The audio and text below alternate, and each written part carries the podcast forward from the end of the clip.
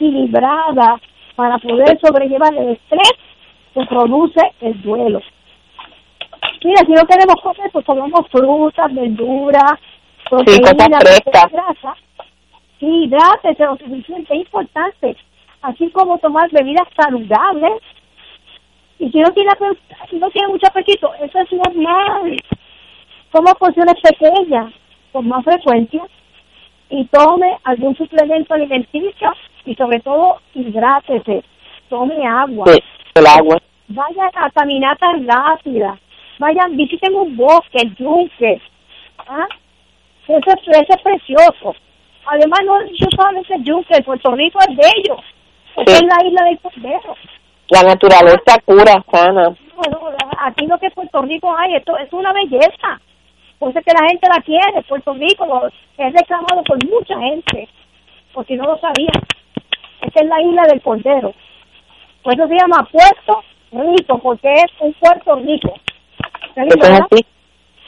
así que, si podemos meter la isla a un río y meter la cabeza en un chorro, ¿no? un chorro, mira, eso nos fortalece.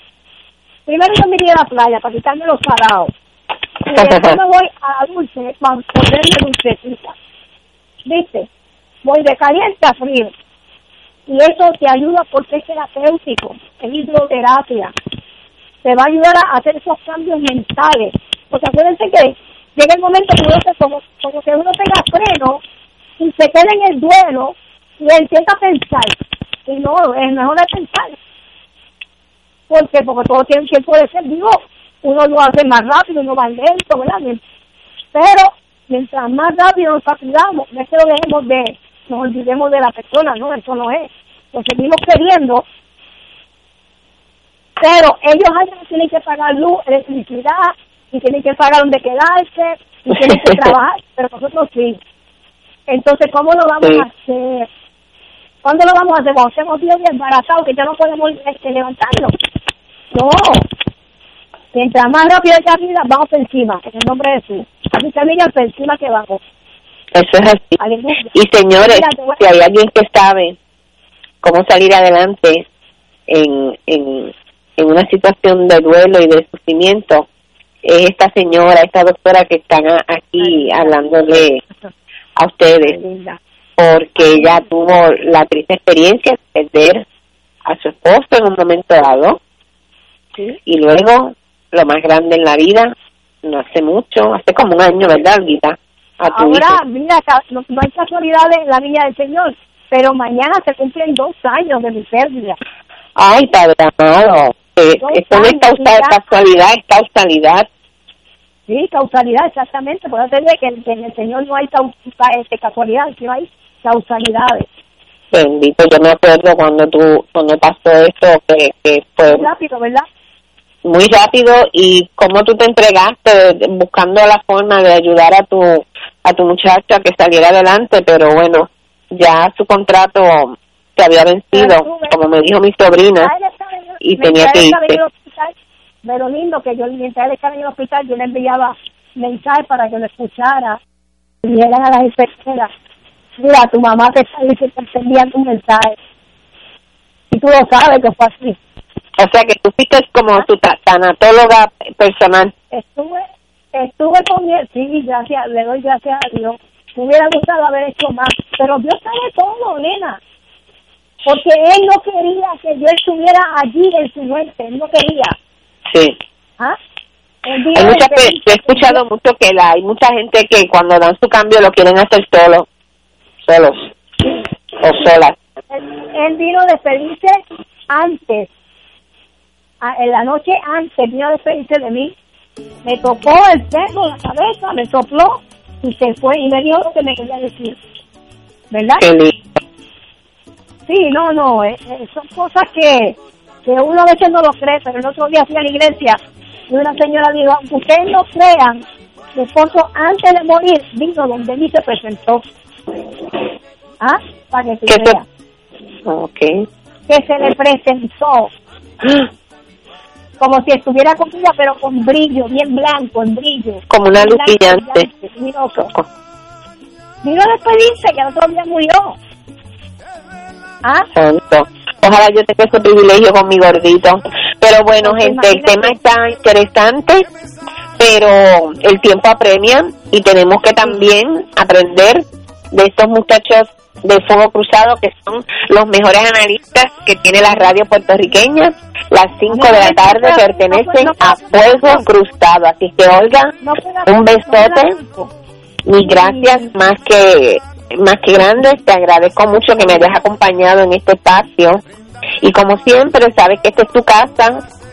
Y pues, ahora a escuchar a Fuego Cruzado. Un abrazo a todos y señores, estamos todos en esta en este sufrimiento, en esta lucha, pero vamos a salir al otro lado, ¿ok?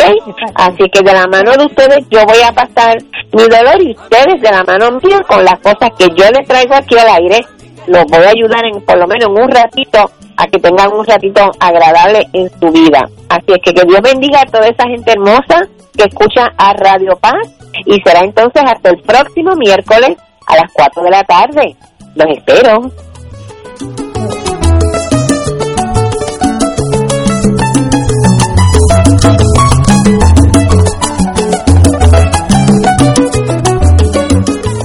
Las manifestaciones vertidas en el pasado programa no son necesariamente de la responsabilidad de Radio Paz ni de sus auspiciadores. AESA, la pequeña gigante, te invita a sintonizar su espacio radial AESA Informa. Todos los jueves a las 4 de la tarde se estará ofreciendo información relevante a los pensionados y jubilados de Puerto Rico. Te esperamos a esa Imparable, auspiciado por MMM Alianza. Aquí la llama se enciende cada tarde a las 5 porque escuchas Radio Paz 810 AM, WKBM San Juan y retransmite en diferido WOROFM Corozal San Juan, la Casa de Fuego Cruzado, el programa de más credibilidad en la radio puertorriqueña. Esta emisora y sus anunciantes no se solidarizan necesariamente con las expresiones que escucharán en el siguiente programa.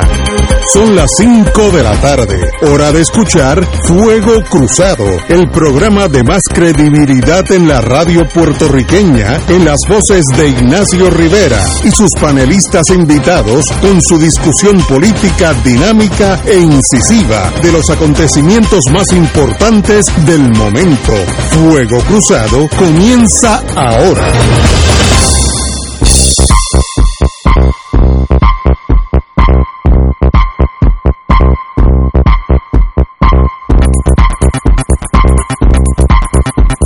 Señoras y señores, muy buenas tardes todos. Hoy es miércoles, el día de los Héctor. Héctor Luis Acevedo a mi derecha. Héctor Luis, muy buenas. Muy buenas tardes, muchos saludos a todos. Y el don Héctor Richard a mi izquierda, no en el sentido físico, no, no en el sentido político, sino que está a mi izquierda aquí en el estudio.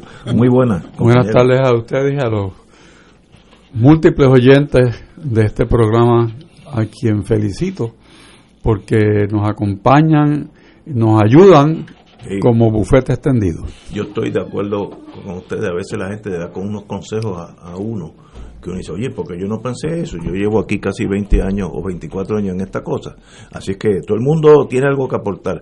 Hoy los amigos que me mandan mensajes, algunos que cualificarían bajo hate mail cuando se me sale el indio, hoy pierden el tiempo porque dejé el teléfono y para si lo, si lo tenemos que rastrear está entre el río Mississippi y Trinidad Tobago. En ese espacio geográfico se encuentra mi radio, en mi teléfono, así que espero que esté en casa, si no, I got problems. bueno, pues señores, hoy sí tenemos muchas, muchas noticias. De paso, un tribunal, Tribunal Supremo, vamos a empezar por Brasil, exoneró a Lula da Silva Ignacio, no, eh, Ignacio, Lula da Silva, expresidente de Brasil, determinó el Tribunal Supremo que la acusación fue falsa, el juez estaba totalmente prejuiciado, Moro, creo que es de apellido Moro. Correcto. Eh, y ese Moro ahora lo está investigando el Tribunal Supremo, eh, criminalmente, imagínate y Lula da Silva lo sacaron de carrera, esa ultraderecha brasilera que tiene fama mundial por lo conservador y arbitrarios que han sido desde que los portugueses llegaron por allí. Eh, y eh, bueno, lo vi en la, la italiana, este, se ven que han pasado unos añitos, tiene el pelo totalmente blanco, eh, un poquito más flaco, pues, estar en una prisión no es, no es un sitio para engordar. Pero lo vi lleno de brío, el público fue a buscarlo, etcétera, etcétera. Se hizo justicia en Brasil ante uno de los actos más innobles en la historia de Latinoamérica, en la historia de Latinoamérica. Eh, tú no te puedes inventar un caso contra ni Trump, nada. Si no existe el caso, no existe. Eh, y, y, tener al juez ya en el bolsillo para que sea parte de esa de ese crimen eh, fue un acto innoble que Brasil, bueno, se repuso casi una década después, pero qué bueno por Brasil. Don Héctor, usted que fue secretario de Justicia, no hubiera permitido un caso como el de Lula da Silva. Eso yo estoy seguro de usted. Bueno, Ni de Héctor Luis tampoco. Tú, tienes que ver lo que hay y si es es strike, si es bola, es bola. O sea, es tan sencillo como eso. ¿Hay o no pruebas? Pues, si no hay, no pues se hace. No se hace. El problema es cuando se empieza a estirar, decir, bueno, ¿y si esto pasó? Bueno, si el análisis tuyo es bueno, si esto pasó, quítate del frente mío porque quiere decir que tú no sabes. O sea que, porque cuando empiezas a hacer hipótesis, no son hechos, y a base de hipótesis tú no radicas casos criminales. De acuerdo. Eh, así que Brasil hoy está en todas las televisores del mundo. Héctor Luis. Bueno, eh, vamos a cogerlo con calma. O sea, aquí lo que has decidido es que el juez y los fiscales se extralimitaron. O sea, el juez se envolvió emocionalmente en el caso fue fiscal, fue y fiscal. le, y le pasaba información a los fiscales, etcétera, o por dónde deben ir, etcétera. Este es el famoso juez Moro que fue secretario de justicia de, de Brasil ahora. Ahora, en, eh, lo que revelan, eso no exonera a Overtrecht de haber corrompido ese sistema y Petrobras y todo el revolú de corrupción masiva Ese que había. En el mundo entero, Eh, sobornó gente en el mundo. pero eh, hay una serie que, que describe cómo eso se descubrió y ahí pasaron muchas cosas. Así que ahí lo que ha sucedido es que el país había descalificado como parte de la sentencia a Lula a quien vimos allí en Brasil, este, en los Juegos Panamericanos, eh, celebraron unas Olimpiadas en Brasil que él consiguió, pero las celebraron en medio de protesta. Ahora el, la situación de Bolsonaro, que es una persona de extrema derecha. Un Trump más peligroso. O sea, este, Trump más, más peligroso. va a impulsar, como normalmente sucede en la política, un rebote de la izquierda y ahora con la salida de la convicción de Lula, pues eso le va a dar un empuje tremendo. El, el sistema político de Brasil es un sistema parlamentario proporcional que tiende a la multiplicidad de partidos. Para conseguir que una medida pase en el Parlamento brasileño necesitan varios, varios partidos. Y eso ah, lo han conseguido a base de comprando eh, físicamente los votos en muchos casos. Eso explotó ahí. O sea que esta situación no termina aquí. Esto no es un sistema estable. Yo veo que va a haber un rebote de la izquierda en Brasil y que Lula va a renacer políticamente, pero uno no sabe porque esta es una situación muy complicada para nosotros verla eh, en términos sencillos desde Puerto Rico. Así que los mejores deseos, Brasil es una potencia mundial, Lula siendo un líder sindical eh, se alió con la fuerza económica y le dio un empuje económico tremendo y de, seguridad social a ese país, eh, hasta que explotaron los casos de corrupción y sacaron a Delma Rousseff y lo sacaron a él del carrera. Ahora esto va a regresar el Partido de los Trabajadores y vamos a ver. Eh, yo no adelanto juicio porque ese sistema es un sistema que explota por todos los extremos. Y no creo tampoco que la ultraderecha se quede esperando con los brazos cruzados. Entonces las fuerzas del centro se han debilitado. Ese es el, cuando eso sucede desde Aristóteles para acá, Cualquier cosa, eh, cualquier, cosa, puede pasar. Este, en, la, en las RAI italianas decían que había, los RAI, los italianos son a veces exagerados, que no excluían que las fuerzas militares de derecha tomen el poder, diga, a los a lo griegos mencionaban este nombre, como la junta aquella griega, que mataron gente, eliminaron, imagínate como de inestable como está Brasil, y, y es el único país del mundo en este momento que tiene la pandemia a él y todos los otros países, todos los otros, los pobres, los ricos, han ido bajando significativamente, menos Brasil, que está corriendo salvaje la pandemia ayer. Así que imagínate eh, qué volátil esa situación. Realmente es difícil pensar que un país que se adelantó porque buscó alianzas con China cuando nadie buscaba alianzas con China.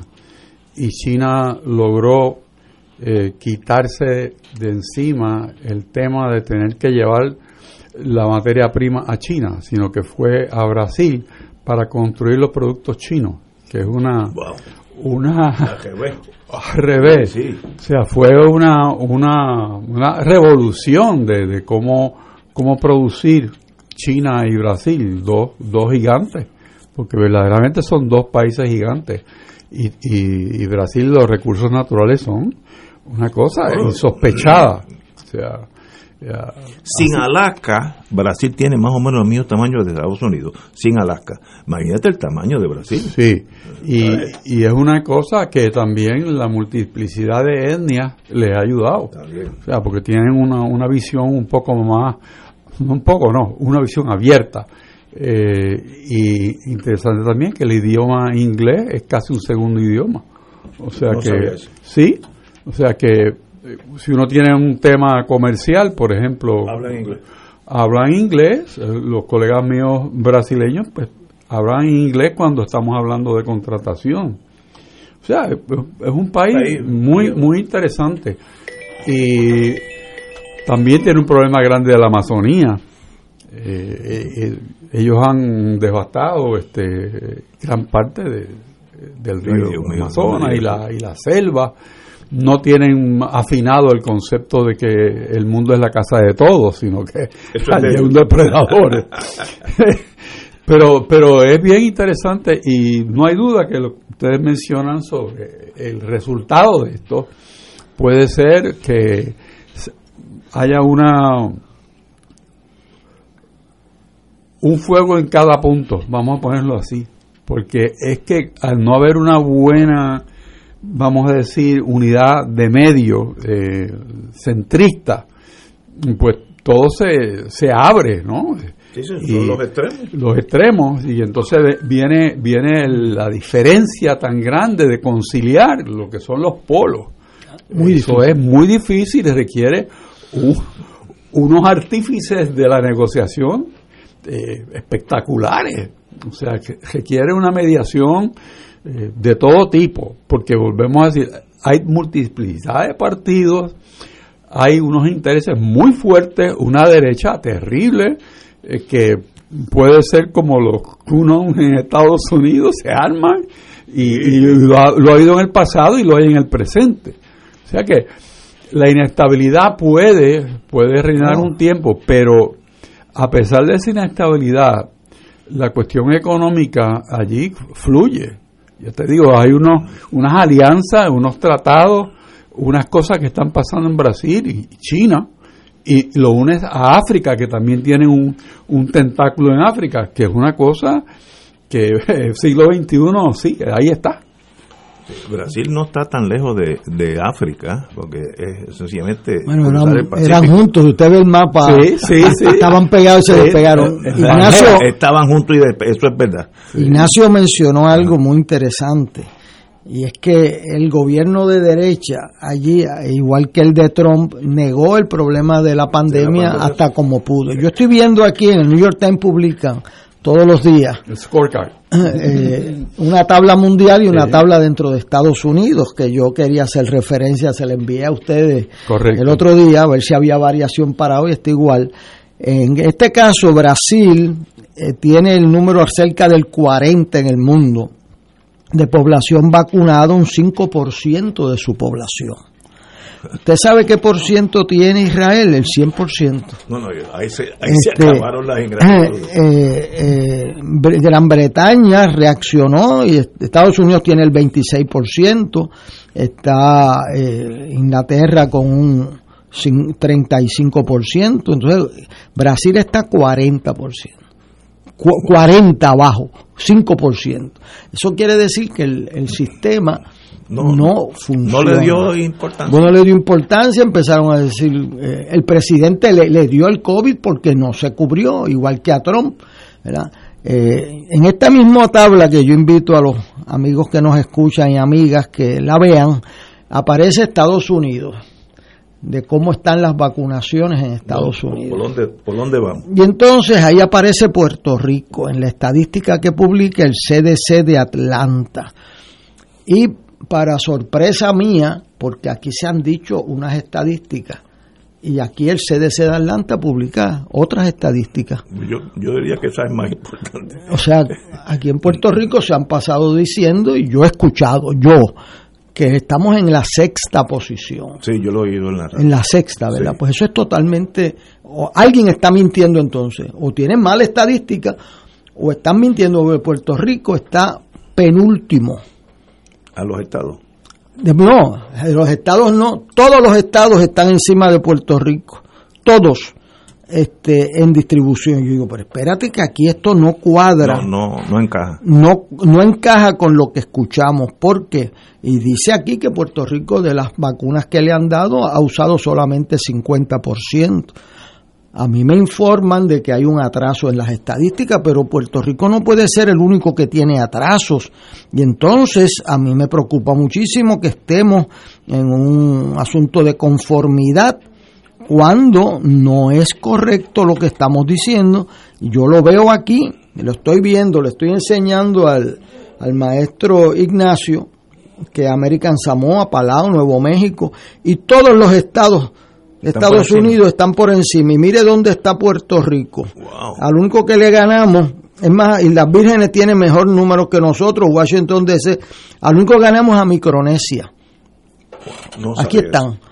Aquí está la, la, tabla. Lo estoy viendo. La, la, tabla donde. Micronesia está por encima. No, no. No, Micronesia, el único que le ganamos. Entonces, pues, este, dice aquí que de las vacunas entregadas se han usado el 50%, en otros sitios, en Utah el 83%, en Missouri, entonces el porciento de la población de Puerto Rico vacunado es un 13%, y, y entonces los otros lugares son 20, 21, entonces bueno, 23% los estados. Así que yo eh, eh, este, quería darle esta información porque o hay un problema mayor grave de eh, eh, recopilación y entrega de datos al CDC, pero es un problema bien serio, porque ¿quién distribuye las vacunas?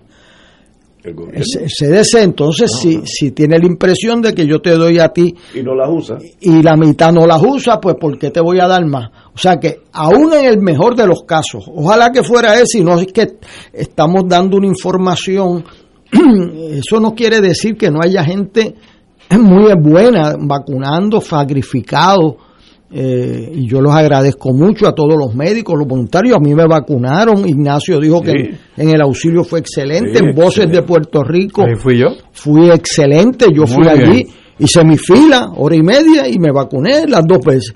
Como tengo ya un poquito más de 65, este, aunque de millaje un poco más. Entonces, yo lo que quiero alertar aquí en este programa es que estos números comparativamente no son buenos.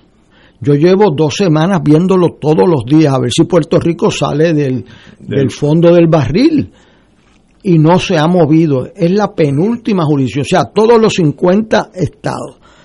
Israel por un lado en lo internacional. Eh, eh, o sea, todo el mundo adelantando y Puerto Rico con un 13%. Yo no digo que eso sea la realidad. Yo digo que el CDC de Atlanta que es el que controla, que tiene esos números y yo lleva dos semanas, no fue un día que se equivocó. Eh, lo que eso indica es que aquí o estamos atrasados en la distribución, porque el sistema no es el mejor. Yo entiendo que el diseño de hacerlo en unos centros regionales, de hacerlo en el Coliseíto, en, el, en la Salvador de Jorge en Ponce, era un diseño errado, porque el diseño más efectivo son los descentralizados en las escuelas, en los centros comunales, en los centros de salud, en la farmacia, donde no haya fila, porque si tú haces la gente hacer fila, estás invocando una concentración de personas peligrosa para la salud. los números no son buenos. Deben... A menos que los números en sí están equivocados. La, la, la, la, burocracia no esté certificando los números reales. Esa es la impresión. inventándome. Eso es la impresión que me dieron al principio, que dos personas me dijeron, no, es que están atrasados. Y yo le digo, y los únicos atrasados en entregar 72 horas, pues somos nosotros. Pues entonces 72 horas debemos estar arriba. O sea, pero entonces no se menea y el único sistema, el sistema de llenar los formularios, no es aquí nada más, es el mismo sistema del CDC de Atlanta. O sea, eh, aquí está pasando algo. Y e, ese algo es importante porque esta semana, la semana, el próximo programa cumplimos un año exacto del cierre que hizo la gobernadora Wanda Vázquez en Puerto Rico, por la cual la felicitamos. Un gran acierto. Eh, fue quizás el acierto mayor de su gobernación, luego de evitar el golpe de Estado de Tomás Rivera Chats y los legisladores en agosto del 2019, que la gente aquí se olvidó de eso. O sea, aquí hablamos de los golpes de Estado en otros países, pero aquí tuvimos uno, aquí en el Capitolio, este, y Wanda Vázquez lo resistió. Eh, ahora pues yo estoy alertando que por lo menos el CDC de Atlanta, que es la... Tiene unos números consistentemente deficientes para Puerto Rico y el atraso causa muerte, causa contaminación. El llegar rápido a una vacunación masiva en Puerto Rico es debido a muerte para nuestra gente. Ese es un problema, me imagino, que es del secretario de, de Salud ese toro, él es el que tiene que cogerlo Bueno, y el gobernador, porque el problema es que yo creo que dividieron la responsabilidad en pedacitos eh, y parte de la Guardia Nacional eh, tomó decisiones por encima del secretario de salud, etcétera. Y los números reflejan que hay que revisar el sistema, el diseño. Si estamos en un 13%, falta más de un 80% de vacunar. O sea, y eso es un asunto de la mayor prioridad del país. Tenemos, bueno, no, este Willy acaba de salir, lo llamaron a la puerta, así que tenemos unos minutos, pero vamos a hablar de que yo yo estaba algo interesa, interesándome en ser uno de los seis candidatos del PNP a la estadía en Washington, pero ahora me dicen que no hay dinero y yo que no tenía muchas ganas para empezar. obviamente esto es un chiste, señores, que como no tengo el teléfono, me tengo algo de, de miedo que vayan a pensar que estoy hablando en serio. Eh, la Junta Fiscal no aprobó los 6.6 millones. Yo, yo personalmente como ciudadano los aplaudo, eh, lo dije aquí mil veces, eh, para la, el voto este de quiénes son los cabilderos por la estadidad. La señora Yaresco, que es la jefa de finanzas de Puerto Rico, de verdad, eh, informó que no puede aprobar los fondos porque el asunto no ha sido diligenciado a través de la Asamblea Legislativa. Ahí me perdí un poquito. Rafael Tatito Hernández, eh, indicó que la Asamblea Legislativa nunca fue consultada de tal petición, eh, reprogramación de fondos relacionados con la ley 167. Como eso hay que traducirlo al español, vamos a hablar con el compañero Rachel, que fue secretario de Justicia, y puede entender ese español es más sencillo para que yo lo entienda, compañero. Bueno, la, el tema es si se puede en Puerto Rico hoy en día tomar de un presupuesto una línea para pasarla a otra línea. De un bolsillo al otro. Exacto, esa es la manera de decir, de un bolsillo a otro. ¿verdad? Y nuestro sistema sí lo permite, salvo que la ley promesa dice que no se puede. Ese, ese pues entonces no se puede. Ese es el, el menú, el menú del día, ¿verdad? ¿Y cómo se puede? Bueno, si se le solicita a la Junta que permita que la rama ejecutiva haga esa transferencia de línea y la Junta de Supervisión Fiscal entiende que es una petición razonable, pues lo puede aprobar. Pero la sección 204, me parece C, estoy diciendo esto de memoria, pero creo que esa es la 204C de la ley promesa. Te dice que cuando hay una objeción, una objeción, entonces procede que la Asamblea Legislativa tome posición sobre eso. Y una vez haya una petición de la Asamblea Legislativa avalando esa transferencia de, bolsillo a bolsillo, ah, entiendo, entonces la Junta puede descargar su responsabilidad. Eso es todo cositas encima de la mesa. Y entonces como la legislatura dijo no, pues entonces la Junta de no hay transferencia. Supervisión Fiscal no puede tomar posición sobre eso y lo devuelve para aquellos que tienen que tomar razón en el asunto, la tomen. Ahora, el reloj está corriendo y la Junta dice, la Junta ahora de eh, estatal de elecciones, comisión. o la comisión, como tú le quieras llamar, depende de la ley que estemos hablando. Pues entonces dice, no, no, para el 16 de marzo, si no tengo los chavos, yo no puedo hacer esto. eso está el presidente. eso, es la semana que viene. Diciendo eso. ¿Eh? porque tiene que contratar las máquinas. Mira. Tiene que hacer todo. ¿Ves que esto una elección en Puerto Rico no es cuestión de ir al, y comprar una botella y destaparla y tomarte la botella de cerveza. O sea, eso no funciona así. Esto es una planificación de meses y hay que hay que obligar fondos para hacer las cosas. O sea, no es así a lo loco. Así que no va a haber fondos a menos que la legislatura lo permita. Sí, básicamente. Lo que pasa es, lo que, pasa es que hay que hablar algo más todavía. Espérate, vamos, vamos a una pausa que estamos atrasaditos y regresamos con la junta to be o las juntas to be or not to be. Fuego Cruzado está contigo en todo Puerto Rico. La tecnología avanzada al cuidado de su salud tiene un nombre. Advanced Imaging Interventional Center. Siempre con innovadores servicios en radiología diagnóstica y un personal certificado brindándole confiabilidad con resultados más certeros en todas sus pruebas. Ofrecemos MRI, tomografía computadorizada, angiografía digital, neuroradiología, sonografía y ahora con nuestro nuevo servicio avanzado de PET-CT para pruebas de alta eficiencia. Advanced Imaging, edificio Arturo Cadilla, Centro Médico San Pablo Bayamón, 269-2442. Cómprame un sistema solar y escúchame aquí en Radio Paz. Todos los viernes a las 4 y 30 de la tarde te espero para que me cuentes tus inquietudes acerca de placas solares con baterías. Comunícate conmigo, soy Luis Enrique al 787-536-7938 de Solar Store. Cómprame un sistema solar. Este es un mensaje del sistema de alerta de emergencia. El jueves 11 de marzo, las emisoras de radio, televisión y sistemas de cable y satélite de Puerto Rico estarán participando en el simulacro de alerta Tsunami Caribe Wave 2021. Si usted escucha la señal de alerta o sirenas ese día alrededor de las 10 de la mañana, no olvide que se trata de una prueba. Recuerde, el sistema de alerta de emergencia es su fuente oficial de información cuando surgen posibles situaciones de peligro para la población.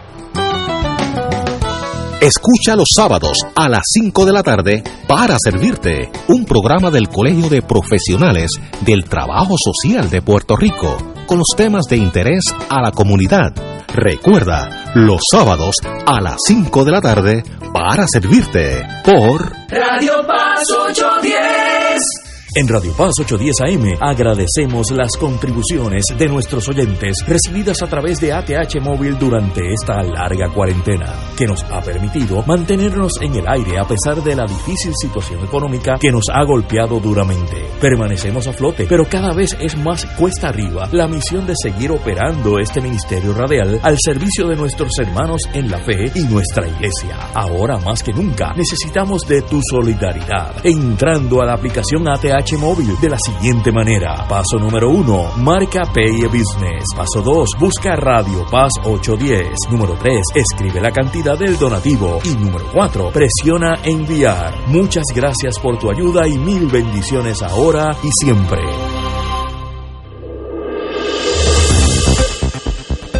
Y ahora continúa Fuego Cruzado. Regresamos amigos amigas. Nos quedamos en la interesante explicación jurídica de cuál es eh, la consecuencia de Yaresco, la carta que escribió, pues tiene un peso jurídico considerable en el, en el sentido de que según la, según la ley promesa, y como decían en el mundo de ingeniería, ese es el tornillo con más rosca, o sea, ahí, ahí no hay más nada que hablar. Eh, para usted transferir de un bolsillo de Puerto Rico, como es que en Hacienda sobraron 6 millones de pesos, o en obras públicas, o en los bomberos, transferirlo a la Junta Estatal de, a la Comisión Estatal de Elecciones para la elección esta de los seis eh, cabilderos por la estadidad, tiene que tener el visto bueno de la legislatura. Esa es una sección que acaba de citar el compañero Richard, yo la desconocía, pero eso tranca el sistema. Bueno, pero eso está ahí, esa 204C, si mal no recuerdo. La, lo que te iba a decir y compartir con, con el público que nos escucha es que hay que ver la cosa en perspectiva histórica y la cronología de las cosas. Porque el, el tema de los cabilderos surge después de las elecciones. Entonces se aprueba en un espacio de tiempo récord donde hubo proyectos que eran una locura, pero, pero eso, gracias a Dios, no sobrevivieron. Pero este se aprueba, pero a alguien se le olvidó que hay que darle chavo. Exacto. Entonces, pues tú apruebas algo que en, buena legislatura, en buena legislación, en orden, pues tú tienes que, si exiges que se lleve algo a cabo, le tienes que dar los chavos. O sea, eso es básico. Hay, unos principios de legislación que, ahí se olvidaron. Tú no puedes bueno, obligar, por ejemplo, ¿cómo tú le vas a decir de los fondos no comprometidos hoy en día a esto? Eso no existe. Está todo comprometido. O sea, que esa manera de, de realmente de hacerlo mal, porque es que eso está mal hecho, mal, mal construido como legislación, nos lleva a lo que estamos hablando hoy en día. Porque entonces, como no hay fondos obligados para eso, pues entonces hay que ir a la estrategia de mover dinero del bolsillo A al bolsillo B. Y ahí es que entra 204C y te dice, no, no, no, tienes que dármelo aprobado. O sea, si, si, el, si el gobernador lo pide y nadie más dice que no, chévere. Ahora, si alguien dice que no, entonces la Junta no puede hacer esa autorización de traspaso de bolsillo a bolsillo y se le pide a la legislatura que se exprese. Eso quiere decir que tienen que aprobar una resolución aprobando eso. Ahí es donde estamos, Ignacio. Y no, lo hace. No, sí, pues entonces, ahora, eso yo lo entiendo perfectamente después de la explicación de Héctor. ¿Y entonces qué pasa ahora? Bueno, lo que pasa ahora... Si tú fueras el, el, el que quiere que eso suceda el, día que sea, en mayo, eh, ¿dónde el dinero? ¿Dónde aparece? Bueno, vamos a, añadir un dato. ¿Qué pasó? Cuando los, los ejecutivos, tanto municipales como el del gobierno de Puerto Rico, tienen la capacidad legal para mover bajo su ley orgánica de presupuesto de una partida que haya sobrantes a una partida que no haya sobrantes. La legislatura ha tratado de limitar esos cambios, pero no lo ha logrado. Pero ¿qué pasa? La ley promesa sí. Entonces, ¿qué pasó? Que donde habían sobrantes, dijo el gobernador, de los chavos del COVID, que todavía estamos en el penúltimo lugar. Ahí es que el gobernador encontró sobrante, porque falta todavía por usar y le está quitando el dinero al combatir la epidemia para asignarlo a los cabilderos de la estadidad. Eso es increíble que el gobernador Pierluisi se le haya ocurrido en medio de esta epidemia. O sea, yo, yo si, o sea, ¿cómo es eso que tú le quitas el dinero a la cuenta más crítica de vida y muerte del país para asignarle un tema político? Eso, eso es un juicio político terrible, ¿verdad? Pero sí, Este, sin, entonces, la, ¿qué pasa? la sin la legislatura Sí, sí, no es posible. Porque se les pasó. Lo que dice Richard es que ellos pudieron en diciembre de, decir y se le asigna de tal partida que hay un sobrante en la Guardia Nacional o en, en deportes o en lo que sea. Ah, si se lo le hecho, ya estaría aprobado. estaría legislado Veo, veo, y no hay veo. problema, pero no lo hicieron. Entonces, Wow, en 1917, cuando Ignacio jugaba pequeñas ligas en adjunta, chacho. ya- ya- el Congreso de los Estados Unidos aprobó una ley, una parte de la ley Jones que está en nuestra constitución que le da al gobernador un veto de partida. ¿Usted sabe por qué? Porque la legislatura en ese momento aprobaba hacer un puente en Aguadilla con cargo a fondos no comprometidos y hacer un coliseo en, en adjunta con cargo a fondos no comprometidos. Y cuando llegaba el gobernador, dice, bueno, ¿dónde está la gaveta esa de los fondos no comprometidos? Y eso no existía. Entonces le pusieron el veto de partida. ¿Qué pasó aquí? Que en diciembre aprobaron esa ley a todos en como dicen en Río Piedra nuestra gente, y se le olvidaron los chavos. Entonces el gobernador tuvo el mal juicio de buscar y no buscar y se los quitó al COVID. Yo veo que bajo cualquier premisa la Junta Fiscal no se va a meter a quitarle chavos a una epidemia que son fondos federales no para, para, no. para dárselo a, a un evento político. Eso no va a pasar. Eso, entonces, ¿qué, qué pasa? Cambió la legislatura de poder político. Y ahí el presidente de la Cámara, que presidía la Comisión de Hacienda, sabía bien cómo eso corre y notificó por escrito temprano a la Junta Fiscal, mire, bajo la, la cosa esa que aprendió, la disposición esa C que se aprendió Richard de memoria, este, nosotros objetamos a que haga esa transferencia con muy buen juicio político y financiero. ¿Qué pasa? Que el cuatrenio pasado estuvieron usando dinero público para gestionar eso, y, pero lo asignaron. Esta vez no lo No, asignaron. no está asignado. Y entonces ahora la Junta Fiscal dice, espérate, yo no me voy a meter en un tema político aquí, y menos quitándole chavos a la epidemia para dárselos a una cuestión política. Pónganse de acuerdo. La ley federal que tiene bajo una cláusula en el artículo 6, párrafo 2 de la Constitución de Estados Unidos, la cláusula de supremacía, que no nos gusta, pero es la realidad del federalismo. Si usted es una república, no se ocupa de la cláusula de supremacía. Dice que una ley federal va por encima de cualquier ley local. En Estados Unidos y en Puerto Rico, eso lo dice la cláusula de supremacía. Y es así, que pues. si la ley federal dice que tiene que tener la aprobación de la Junta Fiscal cualquier transferencia, ¿verdad? y si hay, no hay objeción, la puede aprobar, pero habiendo objeción, ¿qué hizo la, la Junta Fiscal? Ah, sí, tienen objeción, mire, eh, Poder Legislativo y Ejecutivo, ustedes como que son parte del mismo gobierno, pónganse de acuerdo y me avisan, ¿sabes? El problema de... la carta. pónganse de acuerdo y toquen campana cuando, como hicieron en la India, cuando me pongan de acuerdo me abren la puerta. Eso es una tragedia doble para Puerto Rico.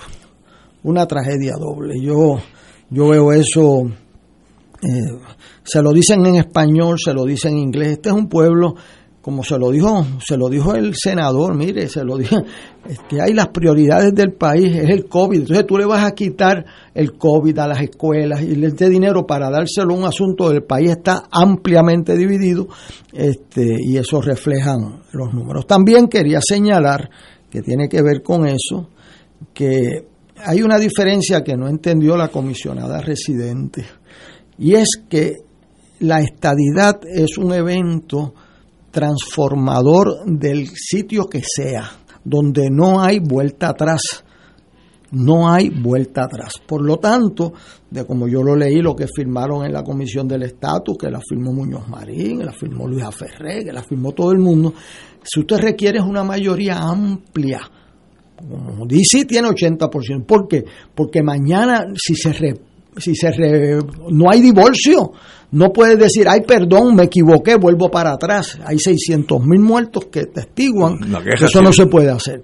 Así que eh, por eso es que los senadores americanos que quisieran apoyar a los amigos de aquí le están diciendo, mire, con esas votaciones ustedes tienen un pueblo dividido y nosotros no podemos tomar una decisión que es para toda la vida. A base hay una diferencia entre una elección que cada dos años en Estados Unidos cada cuatro años para presidente cada seis años para senador. Pues usted cambia el senador si se equivocó o cambia el representante pero aquí no hay cambio. Por eso se exige un consenso bien amplio para admitir un Estado por muchos años, y eso lo dice el informe de la Comisión de Estatus, que es la norma. Así que meternos en este lío eh, y en la desgracia de venir de todas las partidas, mire, usted ha visto un presupuesto, esos son cientos de páginas, y entonces coger la partida del COVID para quitarle fondo al COVID, para dárselo. pero políticamente hablando, sería devastador eh, sería devastador hacer una cosa así, políticamente, Pierluisi, vamos, vamos a decir que la Junta dice, mire, eche para adelante. ¿Cómo tú vas a hacer una cosa así? Pues Porque si se lo quita a los parques nacionales, lo que sea, pues, pues muy bien. Pero este, eh, eh, ahora ahí va a haber un tranque porque la legislatura no va a aprobar eso. Eso, eso se lo puedo asegurar. y yo creo que hay, aquí hay un llamado que han hecho otras personas que no son de mi partido, ni de, aquí un llamado a buscar agendas comunes, agendas de unidad puertorriqueña. Y esta es una agenda divisiva, es una pena que el gobernador eh, haya invertido. Yo entiendo por qué, porque él se siente amenazado dentro de su propio partido. Eh, a resolver ese asunto y dar unas posturas, aunque no pase nada en el Congreso. Y él lo sabe, se lo han dicho sus más íntimos amigos, pero él tiene que cubrir su espalda interna. Y eso pues lo paga quién? Lo paga en el pueblo de Puerto Rico, pero hasta ahora que el pueblo de Puerto Rico eligió una legislatura de otros partidos, yo le aseguro a usted que no van a aprobar ningún otro partido el suyo, un solo centavo para esa legislación. Un dicho vietnamita, esos orientales tienen mucha sapiencia, que dice a veces las cosas malas traen cosas buenas.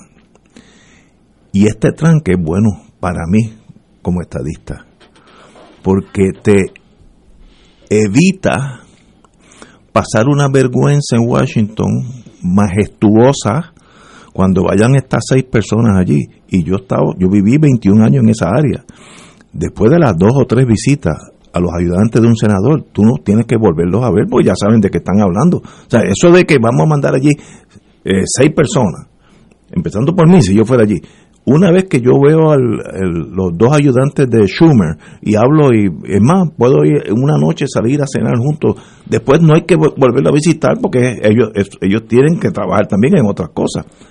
Así que yo creo que es hasta bueno que nos dé la excusa, si uno, desde el punto de vista mío, pues mira, como no hay dinero, los salarios después. Y después nunca. Así que las cosas malas, pueden, porque imagínate que mandemos seis personas para allá. Y Schumer, que ya lo vi, diga, no, no, yo no sé por qué usted está aquí, usted sabe mi posición, váyanse. Y venga el otro, y venga, los republicanos ni hablar, eso no hay ni que hablar. Estoy hablando concentrando en, en los demócratas, y nos han dicho que no que hasta que no arreglemos la cosa lógica, eh, económica, que es lógico, eh, no, no, entonces vamos allí a mandar seis tarugos que a los seis meses estarán todos aquí porque los habrán votado en el, ámbito social de, ese mundo legislativo. Pues mire, mejor es no mandarlo. Esperemos. De la guerra tú, tú aprendes, no hay que ganar la batalla inmediatamente, es la última. Así que suave, suave, llegará un momento donde eh, en vez de 52 será un 80. Ah, entonces jala el gatillo, pero no lo jales antes porque la bala puede salir para atrás. Señores, tenemos que ir a una pausa. Tenemos con nosotros un amigo de muchos años, Gregorio, Gregorio Igartúa, abogado, iba a decir attorney law porque estoy leyendo de un escrito de él que está en inglés. Este señor pues tiene una trayectoria de muchos años en el mundo estadista, así que vamos a hablar con él en unos, minutos en unos minutos. Vamos a una pausa. Fuego Cruzado está contigo en todo Puerto Rico. Elena es el reflejo del cuidado de un experto. Para ella la incontinencia no es un impedimento. Nuevos pañales Tena Slip Ultra y toallas húmedas con tecnología ProSkin, exclusiva de Tena, con componentes que cuidan y protegen la piel de los adultos para mejorar así su calidad de vida. El cuidado de un experto se nota y se siente en la piel. Solicita muestra gratis en tena.com.pr o llamando al 787-509-7307. Del 19 al 23 de abril, Radio Paz celebrará el Radio Maratón Conquistando Almas con la fuerza del Evangelio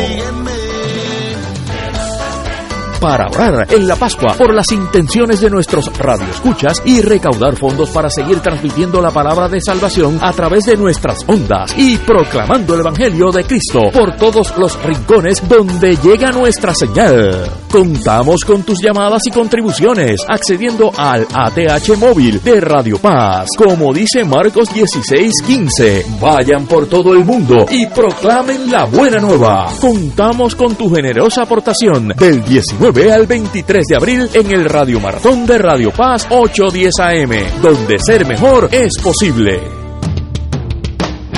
Todos los jueves Radio Paz y la Administración del Seguro Social te ofrecen un espacio informativo para orientarte y aclarar tus dudas sobre los derechos, requisitos y obligaciones para poder disfrutar de sus beneficios. Plantea tus preguntas por el 787-300-4982 y conoce antes que nadie los detalles concernientes a cambios y nuevas regulaciones, escuchando todo sobre Seguro Social con Víctor Rodríguez los jueves de 2 a 3 de la tarde por Radio Paz 810. En Oro 92.5 FM, Radio Paz 810 y el Canal 13 estamos trabajando a tono con la emergencia que en estos momentos está viviendo Puerto Rico. Estamos ofreciendo nuestros servicios al máximo con el personal disponible según nos permitan las circunstancias. Si tiene un mensaje para ofrecer a sus asociados, clientes o personal, solo tiene que llamar al 787-349-7949. 787-552-0825 y nuestros empleados le comunicarán al personal de ventas para atender su necesidad. A nuestros clientes estén en comunicación con su ejecutivo o ejecutiva de ventas que continúan ofreciendo sus servicios como de costumbre. Recuerden los teléfonos 787-349-7949 y 787-552-0825. Y ahora continúa Fuego Cruzado.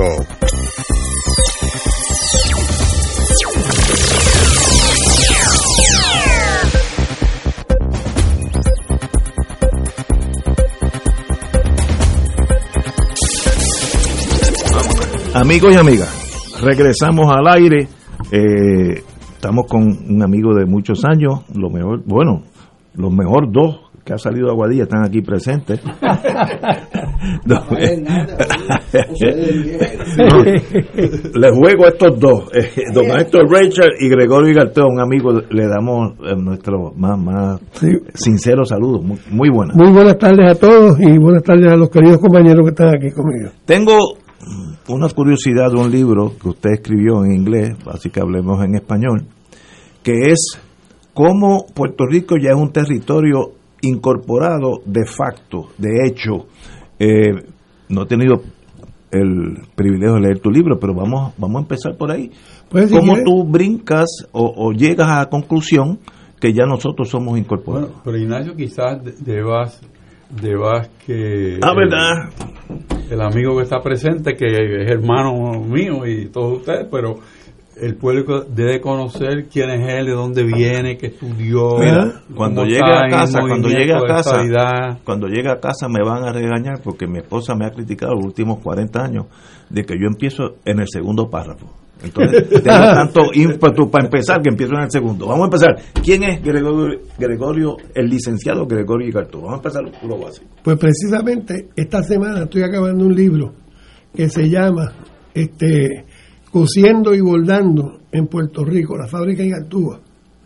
Que mucha gente va a decir que hace Igartúa escribiendo de, co- de coser y bordar. La conoce muy bien, allí. Lo que pasa es que mi papá tenía una fábrica eh, de trajes de niña que se hacía medio millón de trajes de niña al año. Wow. Yo nací en la fábrica y la, la- las empleadas me, me criaron de falda en falda.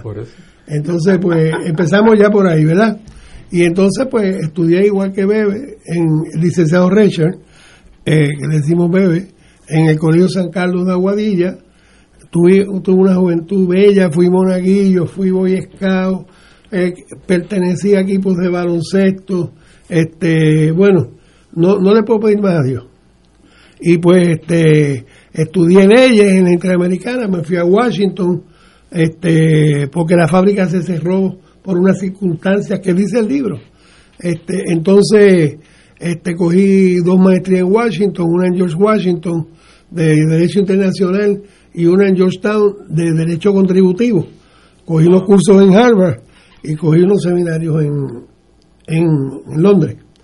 Y pues trabajé en una agencia un año en, en Washington y me vine.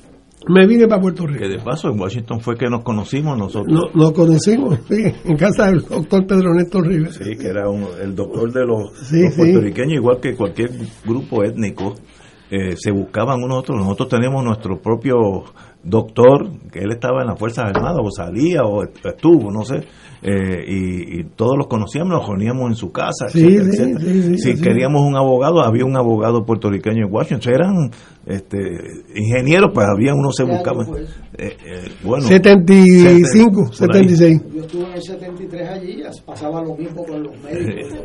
Así. Hace, cuando yo era fiscal federal, de eso los aviones jet estaban por salir, este, eran de hélice.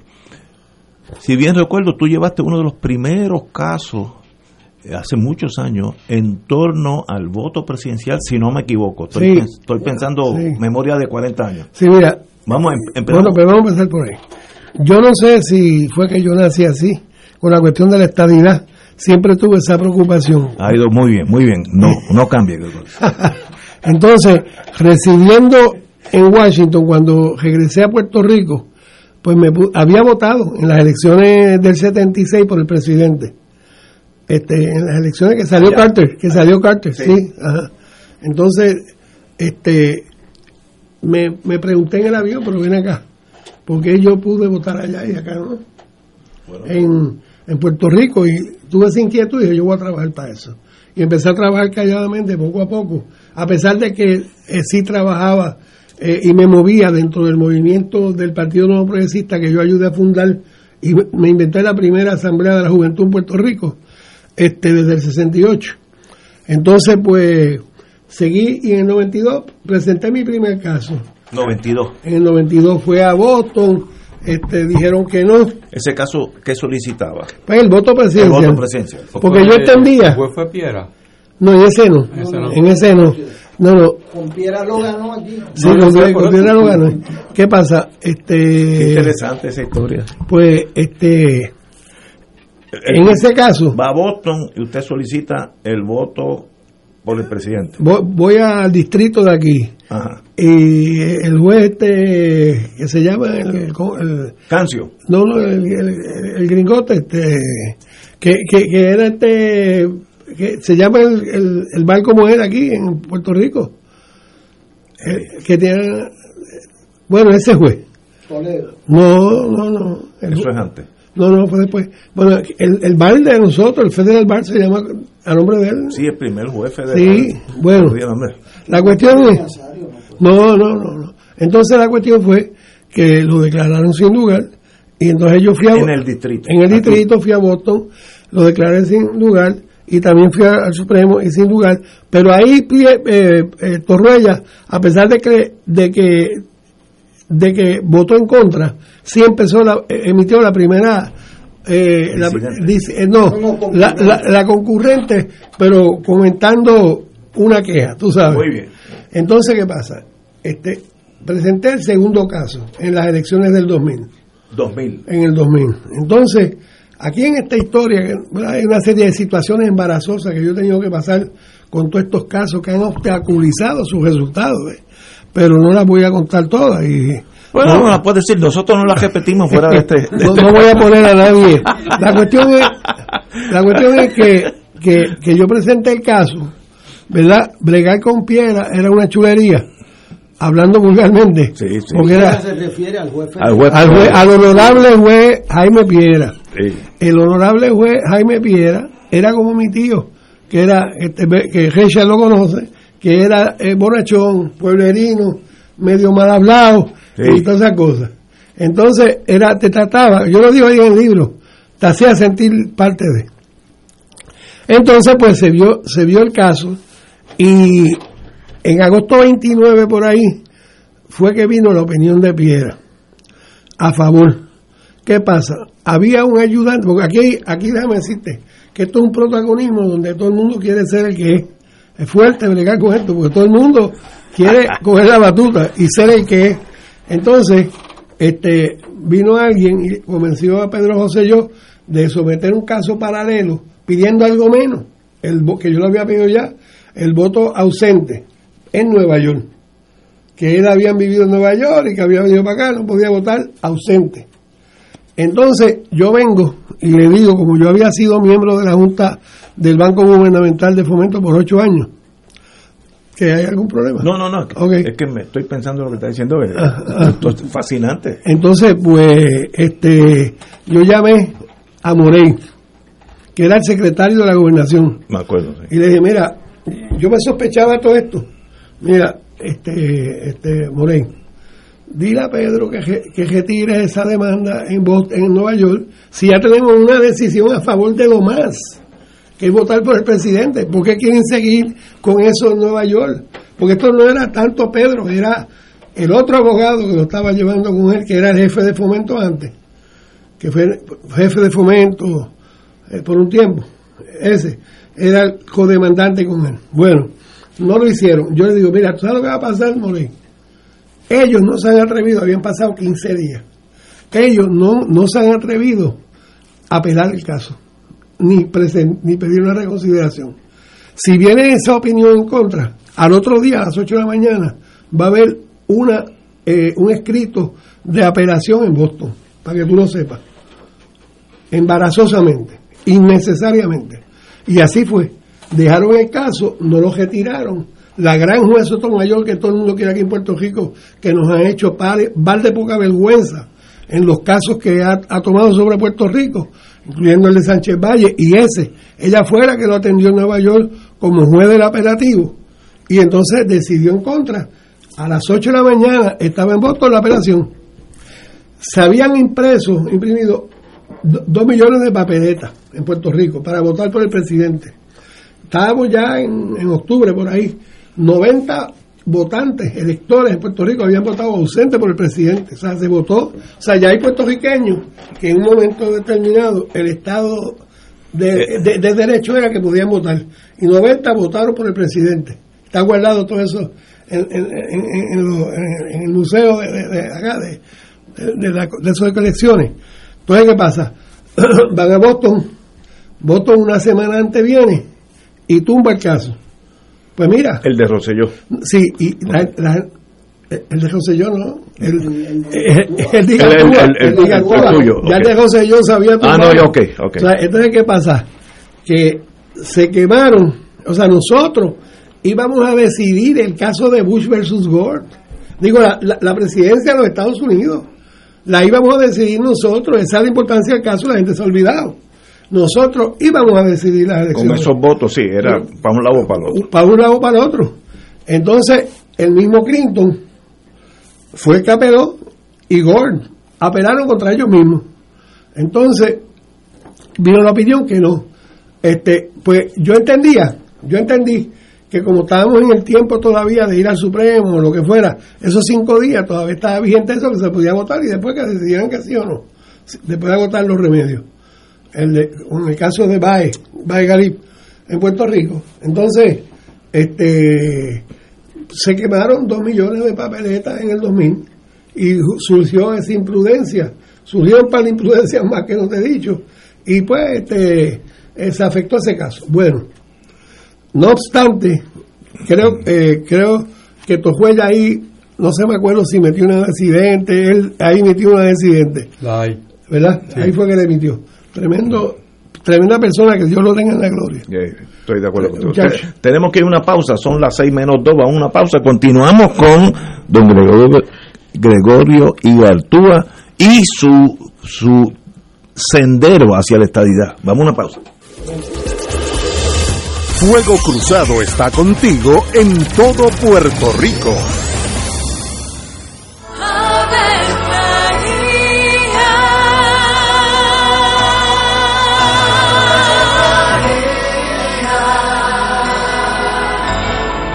El ángel del Señor anunció a María. Y ella concibió por obra del Espíritu Santo. Dios te salve María, llena eres de gracia, el Señor es contigo.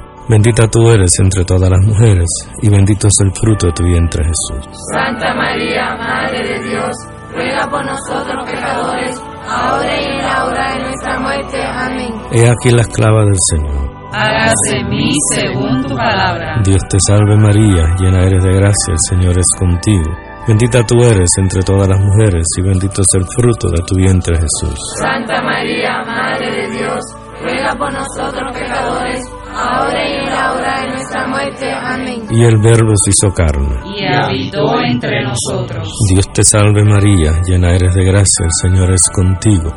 Bendita tú eres entre todas las mujeres, y bendito es el fruto de tu vientre Jesús. Santa María, Madre de Dios, ruega por nosotros pecadores, ahora y en la hora de nuestra muerte. Amén. Ruega por nosotros, Santa Madre de Dios. Para que seamos dignos de alcanzar las promesas de nuestro Señor Jesucristo. Oremos.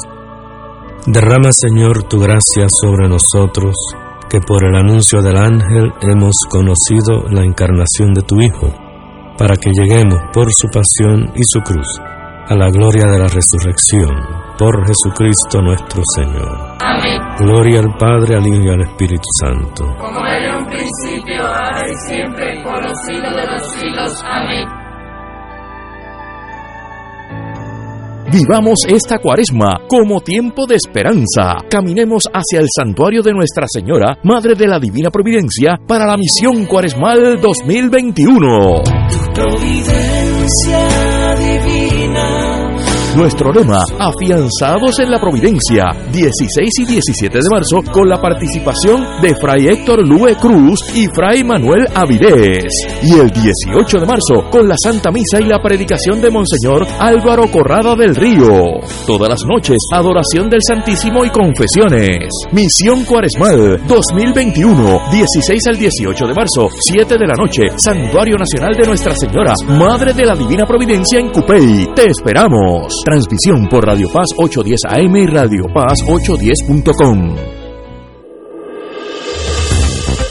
Aquí la llama se enciende cada tarde a las 5 porque escuchas Radio Paz 810 AM, WKBM San Juan y retransmite en diferido WOROFM Corozal San Juan, la Casa de Fuego Cruzado, el programa de más credibilidad en la radio puertorriqueña.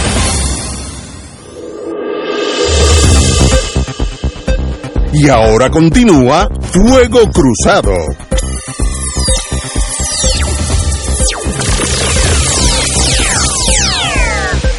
Regresamos, amigos y amigas. Eh, the de facto Incorporated U.S. Territory of Puerto Rico por Gregorio Gartúa. Eso nos trajo aquí, pero estamos un poco. Este, este es el, el, el tope de la cima de la montaña. Uno sabe que tú tenías cinco casos en Claro. torno al voto presidencial o la estadidad o, o Wamba. La gente dice, eh, eh, el, el otro día, eh, y Gantúa, que, que, que no ha logrado con los casos. Pues mira, el panel de jueces del último caso, tres a favor, los tres a favor. El panel, el panel de Torroya y el otro de jueces, tres a favor de que tengo razón. Entonces se han escrito más de 100 artículos de Legal Periódica en las universidades de los Estados Unidos. eso. Más de 100 o 200 Basado en esos cinco casos. basado en eso. Además, cada vez que el caso mío se presenta, lo tienen que estudiar todos esos jueces y, su, y sus ayudantes. No, háblale, háblale al, al. Por ejemplo, en, en el en el en el en el en el en el Tribunal Supremo tú presentas el caso y hay 40 law clerks que tienen que leérselo. O sea, ha sido educativo. Tú sabes los artículos de prensa que han salido gratis, de gratis sobre este asunto en Puerto Rico, en Estados Unidos. Tú sabes, este CNN, you name it, el Washington Post, todo. Y Ah. otros, yo con tu relato aquí vi dos casos. Me Ah. faltan tres. ¿En qué, ¿En qué año fueron esos otros Pues tres? el 2000, el 2004, el 2008, 2012 y el último el 2017. 17, pues eso fue ayer. Sí, los tres jueces del panel decidieron en contra que para que fueron al Supremo y lo tumbaron. Ok, y en el Y déjame decirte, perdón, hay un artículo de Harvard Law Review de hace dos años diciendo que yo siga, que, que debo persistir porque tengo bastante razón en lo que estoy planteando. Ok, compañero Rachel. No me tires. Hay un hay una noticia hay una noticia que que es la razón por la cual yo le sugiero a Ignacio que, que te invitara, ¿verdad? Y es que, que estás eh, en camino para participar en la elección de los cabilderos por esta vida, pero desde una óptica diferente, que tú vas a, a correr por petición, Writing. writing como le llaman. Y en este programa, tanto Héctor Luis y como yo, hemos estado desde que se empezó a discutir la ley electoral, eh, diciendo la muerte a la democracia, que es esa ley que, que está aquí, y en el caso tuyo, gracias a Dios, pues hay una decisión del Supremo sobre Guánica que te ayuda, porque no tienes que seguir la ley como está escrita, porque sería mortal. Imagínate, Gregorio Artúa de la No, no, Rosa. no, no. O sea, A segundo y Pérez González González de Jesús Abrams. Mira, y Entonces- Gartúa nombre vasco, me imagino, ¿no? Sí, Por- sí. Porque es que eso es bien, bien Sí, difícil. Vasco, eh, Vasco, Vasco. Entonces, eso lo, lo, Demonis. lo unimos a el hecho de que hoy en día el presidente de la Comisión Estatal ha dicho que si él no tiene los fondos para el día 16, pues él no puede garantizar que se puede correr ese evento. Y tenemos el tema de la Junta de Supervisión Fiscal que dijo, legislatura, tienes que ponerte tú de acuerdo para yo entonces considerar la transferencia de línea en el presupuesto de Puerto Rico porque la legislatura no aprobó fondos directamente para ese evento. E- Ese, ese es el plato que tenemos al frente. Y me gustaría saber tu opinión sobre la viabilidad de ese evento hoy en día con la nube de que el día 16 supuestamente es el último día que la comisión puede eh, ordenar y tramitar ese evento y estamos día 10. O sea que, ¿cómo, ¿cómo podemos conjugar eso con una legislatura que probablemente no esté en condiciones de aprobar un sí o bueno no es, es no hacer nada es pero un sí eh, para eso para esa transferencia de línea en el presupuesto de Puerto Rico ¿cómo tú ves eso? Pues mira, este, te lo voy a decir ya mismo, pero quiero que sepan, por si te está interesante después, para que lo sepas, que también yo he participado en muchos casos amigos de la Corte. A Tonoren, yo soy parte en el caso de Baello. ¿Ok? Fuiste, y, ok. y también sobre este mismo sobre este mismo asunto de la Junta te quiero decir algo ahorita, si se puede. Sí, sí, sí. ¿Sí entiendes? Bueno, no, mira, este, en primer lugar, este, yo dudo que no aparezcan los fondos. O sea, do- con lo que no estoy de acuerdo muy respetuosamente es con decir y, y- y- y dedicarle 10 o 15 minutos aquí a decir que es que el gobernador los quiere sacar del programa del COVID. Aunque eso se mencionara de verdad, yo dudo que el Imposible. gobernador que el gobernador quiera sacar los fondos y, y estar 10 o 15 minutos hablando de eso, pues es estar hablando 10 o 15 minutos en contra del gobernador. Tú sabes, no es realmente la realidad del problema, te lo digo muy respetuosamente. En segundo lugar, yo dudo, yo dudo que no aparezcan los fondos, los fondos aparecerán y aparecerán legalmente. Pero aquí hay un problema también con la Junta, que es un problema legal político, que es el siguiente, este que tiene que ajá. No, continúa, continúa, por favor. Entonces, este, así que sobre mira cómo van a trabajar los fondos, yo no les voy a decir porque tú tienes que tener un inside story adicional para poderlos buscar, que lo tiene el secretario de Hacienda y lo tiene el gobernador y no lo tenemos ninguno de nosotros. Vamos a esperar a ver si aparece y de dónde aparecen. Que no quieran que aparezcan los populares, que el que la legislatura no aprobaría nada para viabilizar este proyecto. Eso es claro, eso no hay que decirlo, eso lo sabemos. Que, se la, que, que, que a lo mejor no preveyeron todo lo que tenían que prever, que prever para poder hacer esto, ¿entiendes? E, eso es otro asunto que veremos dentro de los próximos días que, que, señala el licenciado aquí Ahora, la Junta tiene un problema político y es el siguiente. Porque se trata de chavos también, ustedes dicen, ¿de dónde van a buscar los chavos? Y la Junta dijo que no, pero que la, que la legislatura dice que el partido dice que sí. Miren, señores, eh, la Junta no, no quiere decir la realidad del problema económico de Puerto Rico, que no son esos 6 millones de pesos. El problema de la Junta es el problema de Puerto Rico, el trato desigual económico. Y yo le envié una carta a la, a la Junta, a todos los miembros de la Junta, y le dije, miren, yo estoy dispuesto a ir personalmente y explicar mi posición de que mientras no se resuelva el problema del trato desigual eh, financiero de Puerto Rico, de Estados Unidos a Puerto Rico, esto ustedes no van a resolver nada, es un ejercicio fútil y ustedes están en la responsabilidad de informarle al Congreso, al presidente y al pueblo de Puerto Rico que el verdadero problema es el trato desigual y no lo quieren hacer porque no les conviene, no les conviene, porque si lo dicen se acaba la Junta se quedan sin el guisito de, de, la posición que tienen en la Junta y tomando decisiones y contratando bufetas y todas esas cosas. Ese es el problema, mi querido amigo. Los 6 millones aparecen, pero dudo que el gobernador vaya a estar peleando o a tomarse una iniciativa de que sea de los fondos del COVID. Compañero, don Héctor. Bueno, sería Luis Acevedo. primero eh, reconocerle al licenciado Agartúa el premio de la persistencia. Yo no me recuerdo haber enseñado un, caso que llegue cinco veces, porque él lo espera para todas las elecciones plantearlo, y de hecho en el texto que doy de derecho electoral aparece el caso de Igartúa en el libro de Isacharov, así que él es un estadista persistente. Claro, él buscó una vía que era buscar el voto presidencial eh, en vez de la estadidad.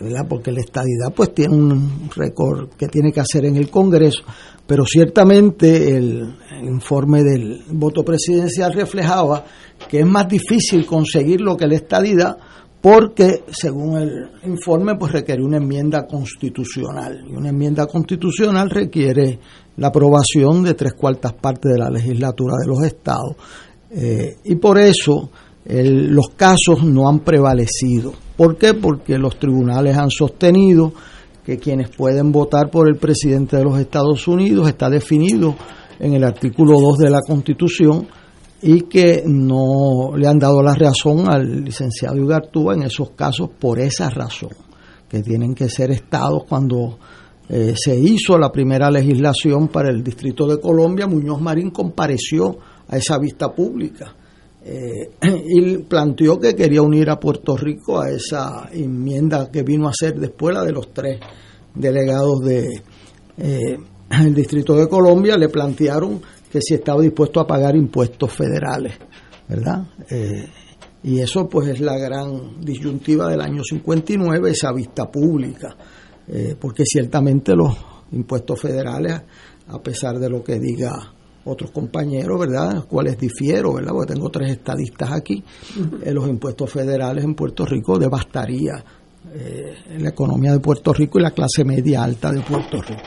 En segundo lugar, para aclararle al compañero Igartúa, el que habló de los fondos del COVID no fui yo. Yo le invito a que vea las declaraciones de su gobernador, Pedro Pierluisi, diciendo que iba a sacar los fondos de ahí. Eso no me lo inventé yo. Eso es la lectura del periódico El Nuevo Día. Así que los 10 minutos que usted me achaca, pues lo acepto con mucho gusto, porque yo creo que fue un juicio errado de él. Eh, de eso, eso se lo pregunto usted a él, no a mí. Así que eh, sobre ese particular, yo creo que es un error mayor contra el pueblo de Puerto Rico haber dicho eso. No lo digo yo ni me lo inventé, yo está en el Nuevo Día. En tercer lugar, yo creo que eh, uno puede tener la ideología que tenga que tener y tiene que luchar por ella dentro de unos marcos, ¿verdad?, de, respeto a la voluntad del pueblo de Puerto Rico.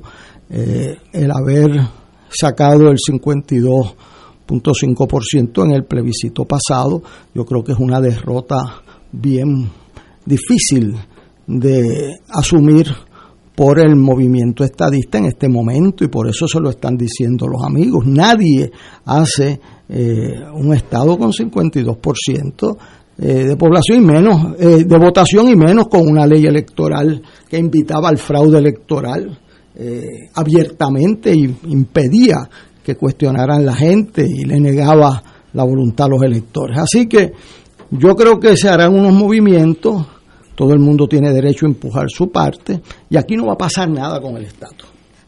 el compañero Igartúa decidió ir a los tribunales a los que los tribunales incorporaran a Puerto Rico por medio de una decisión judicial. Hubo un juez federal que entendió eso, muy honorable, y lo entendió a base de unos récords y fue revocado.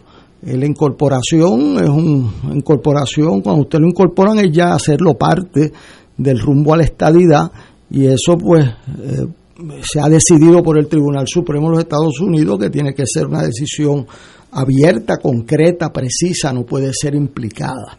Eh, por lo tanto, el estatus de Puerto Rico yo no veo forma de que lo puedan decretar la estadidad por vía judicial. Lo que sí ha hecho, que yo creo que es una contribución valiosísima del juez Torruella a la discusión del estatus, es plantear eh, las consecuencias eh, de las alternativas. Y eso, pues, el número del artículo de Harvard Law Review es un artículo que aunque uno pueda disentir de él, es un artículo muy respetable. Le contesta Hernández Colón en Software lo Review, pero en realidad, aparte de los artículos y de los casos, es que el pueblo de Puerto Rico está muy dividido en cuanto a su futuro político y para tú mover al pueblo de Puerto Rico frente a sus agendas inmediatas con asuntos del estatus necesita unas mayorías que ningún, ningún, ni la independencia, ni la estadidad, ni, ni la libre asociación tienen en el haber puertorriqueño. Así que mi impresión es que las agendas de Puerto Rico son agendas comunes de educación, trabajo, de superar el COVID y sobre eso debemos buscar cómo logramos unos consensos y el tema del estatus es un tema más importante para nosotros los políticos y los abogados que para la gente en Puerto Rico. Vamos a una pausa, continuamos con el distinguido amigo Gregorio Gregorio Igartúa, su nombre vasco, de la Rosa, ese lo digo fácil. Vamos a una pausa. Fuego Cruzado está contigo en todo Puerto Rico. Elena es el reflejo del cuidado de un experto. Para ella la incontinencia no es un impedimento. Nuevos pañales Tena Slip Ultra y toallas húmedas con tecnología ProSkin, exclusiva de Tena, con componentes que cuidan y protegen la piel de los adultos para mejorar así su calidad de vida. El cuidado de un experto se nota y se siente en la piel. Solicita muestra gratis en tena.com.pr o llamando al 787 509 7307.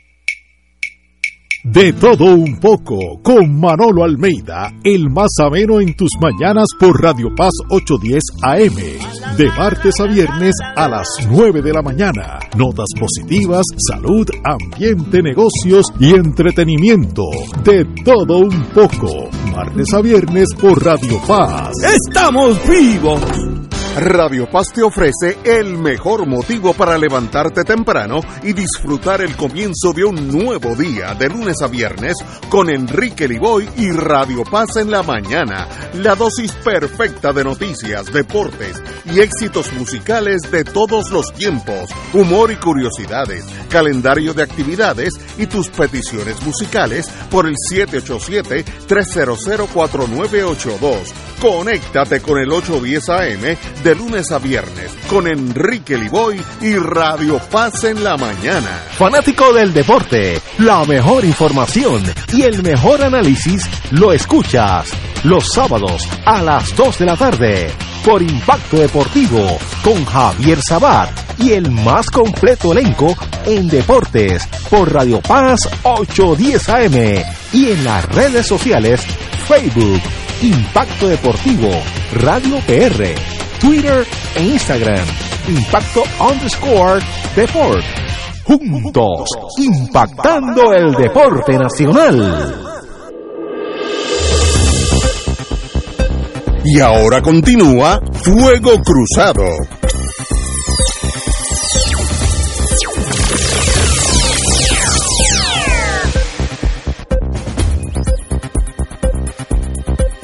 Regresamos amigos y amigas. Tengo una pregunta para el compañero, el licenciado Gregorio Igartúa.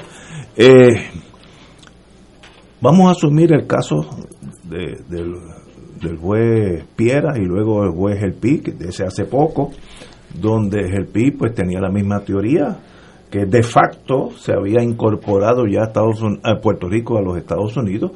Vamos a asumir eso, y yo sé que luego se revocó, pero vamos a asumirlo por ahora. Eso es un paso más acercándonos a la estadidad, hay que pagar hay, hay hay que pagar. Uno está más cerca, pero eso no te da el voto presidencial todavía. Es un paso intermedio. Mira, te pregunto. Yo preferiría, si tú me lo permites, es más fácil explicarte lo de la incorporación que el otro. ¿Por qué? Porque si yo me pongo a decir aquí las razones que justificarían el voto presidencial sin, ser, sin, ser Estado, tendríamos que leer el brief y escribirte y explicarte. Pero, déjame decirte que por eso es que yo promuevo, este, y hubo jueces que me dieron la razón. No es porque estoy pensando en pajaritos preñados, es porque hay base legal para hacerlo. Pero vamos a hablar de la incorporación si quieres, porque esa es la base de la teoría. Esa, es la, base de la teoría. De los casos. Pues mira, dice mi distinguido amigo aquí, Acevedo, este Héctor Luis, este, que estaba diciendo que, que, estamos divididos, que no, que esta no es la prioridad. Claro, no es la prioridad porque no le conviene en este momento que sea la prioridad, porque el Partido Popular no está arriba. Pero, en primer lugar, este, eh, es la prioridad. Esa es la tristeza de todo esto. La tristeza, y está en el libro, porque yo cuando hablo, hablo con respaldo, no hablo así protagonísticamente, sino está en el libro. Eh, la tristeza de todo esto es que nosotros nos decimos que este no es el momento. Y este es el momento. ¿Y por, ¿Pero por qué no es el momento? Pues mira, por culpa de los estadistas y por culpa de los populares. ¿Por qué por culpa de los estadistas? Pues mira, aunque me llama la atención en la forma para mí tan precisa y, bastante positiva que el gobernador está llevando el mensaje de la estadidad públicamente y en Washington pero yo, y lo voy a respaldar, y yo no voy a, a, ser disidente en esto, pero yo no estoy de acuerdo con algo. Yo no estoy de acuerdo con que nosotros pidamos un plebiscito este, para que nos den esta vida, porque para mí eso es inmoral, porque tú no le pides a un afroamericano, a un negro, tú no le pides que si es esclavo, que vote por si quiere la libertad, tan denigrante es para ese esclavo que le pidan que vote por la libertad, como para nosotros, los ciudadanos americanos de Puerto Rico, que nos pidan que si queremos la igualdad. Es lo mismo. Y déjame decirte, la constitución habla, lo que pasa es que a lo mejor pasa por desapercibido, pero aún, por ejemplo, a manera de ejemplo, en la enmienda 15 habla de servicio, el servicio es una esclavitud. Nosotros no tenemos gobierno por consentimiento. Nosotros estamos funcionando como, como ciudadanos americanos sin gobierno por consentimiento. ¿Qué pasa? En Puerto Rico, y yo lo digo, se lo digo a Héctor Luis o al que quiera, este, que no creen esto, aunque no creen esto, yo creo que él cree, pero en Puerto Rico no hay nadie, ni hay muchos independentistas, que tú le digas, te voy a quitar la ciudadanía americana y que no se tienen el a piso a llorar. Aquí todo el mundo quiere ser ciudadano americano. Nuestra formación es de ciudadano americano. Aquí nadie la suelta. Héctor Luis quiere ser ciudadano americano. Bebe también, el licenciado Reyes. Tú, tú y, y, yo somos ciudadanos americanos. Entonces, ¿qué pasa? Queremos una ciudadanía. Entonces, ¿cuál es el error de los estadistas y cuál es el de los populares? El de los populares es más fácil, que quieren la ciudadanía americana sin la igualdad. O sea, todo esto que quieren ahora, que de vez en cuando, pues, sí deben la igualdad para el Social Security Income, Supplementary Social Security Income. Sí, pero no me la den para esto. Eso no funciona. ¿Y los estadistas? Los estadistas, la de los estadistas es ir a Washington a pedir un plebiscito, porque como tú vas a decir que para hacer, para tener la igualdad, si ya somos ciudadanos americanos, y ahí que entonces viene lo de la incorporación que si tú quieres, te hablo ahora de la incorporación. O sea... ¿Cómo, cómo, no, ¿Cómo ya nos hemos incorporado? Que ese es tu libro. No, pues mira, es tan sencillo que no es ir a buscar cuánto es la fuerza igual a la masa por la aceleración, como algunos hacen. Es tan sencillo como no es el integral de 0 a x de x. Mira, más fácil que eso. Está ahí contra, está en la cara de nosotros, los nuestra nación aprobó el Northwestern Ordinance en el 1789, estableciendo el Congreso una serie de criterios donde se decía con esos criterios que cuando los tuviera el territorio, pues ya cualificaba para ser Estado. Y así fue la práctica hasta el 1901 que llegó el caso insular. ¿Qué pasa?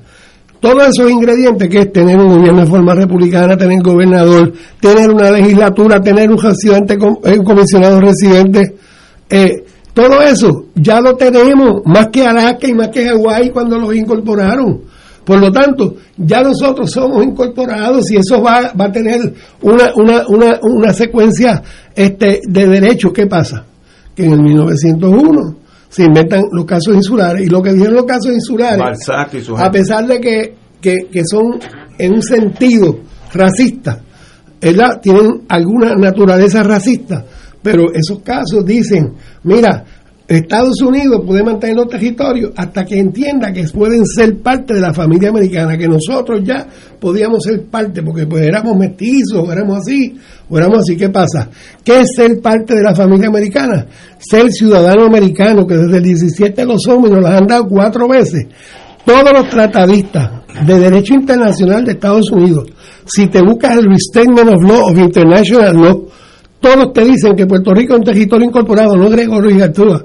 Ellos dicen que son un territorio incorporado desde que tenemos la ciudadanía americana. Pero ¿y por qué no lo somos jurídicamente? Porque, ¿Qué ha pasado en Washington? Pues que nosotros no hemos sabido llevar el mensaje, no lo hemos sabido llevar, queremos plebiscito, cuestionarnos nosotros mismos. Entonces están los populares dando chavo y cogiendo chavo para que nos mantengan como estamos. Y, lo, y, lo, y, Pero, ¿y qué, ¿y qué tú harías? Si tú eh. tuvieras el poder absoluto de hacer lo que el Partido Nuevo desearía pues hacer, yo, ¿qué, ¿qué, tú harías? Pues ir a Washington a presentar el problema como es, y en Puerto Rico. Pero una legislación. No, no.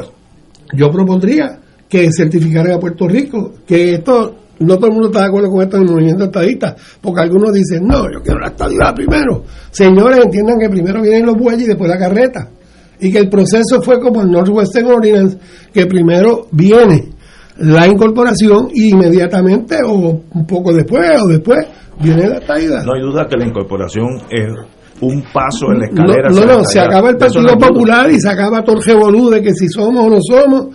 La, eh, eh, la, incorporación es el proceso de meterse uno en la estadidad.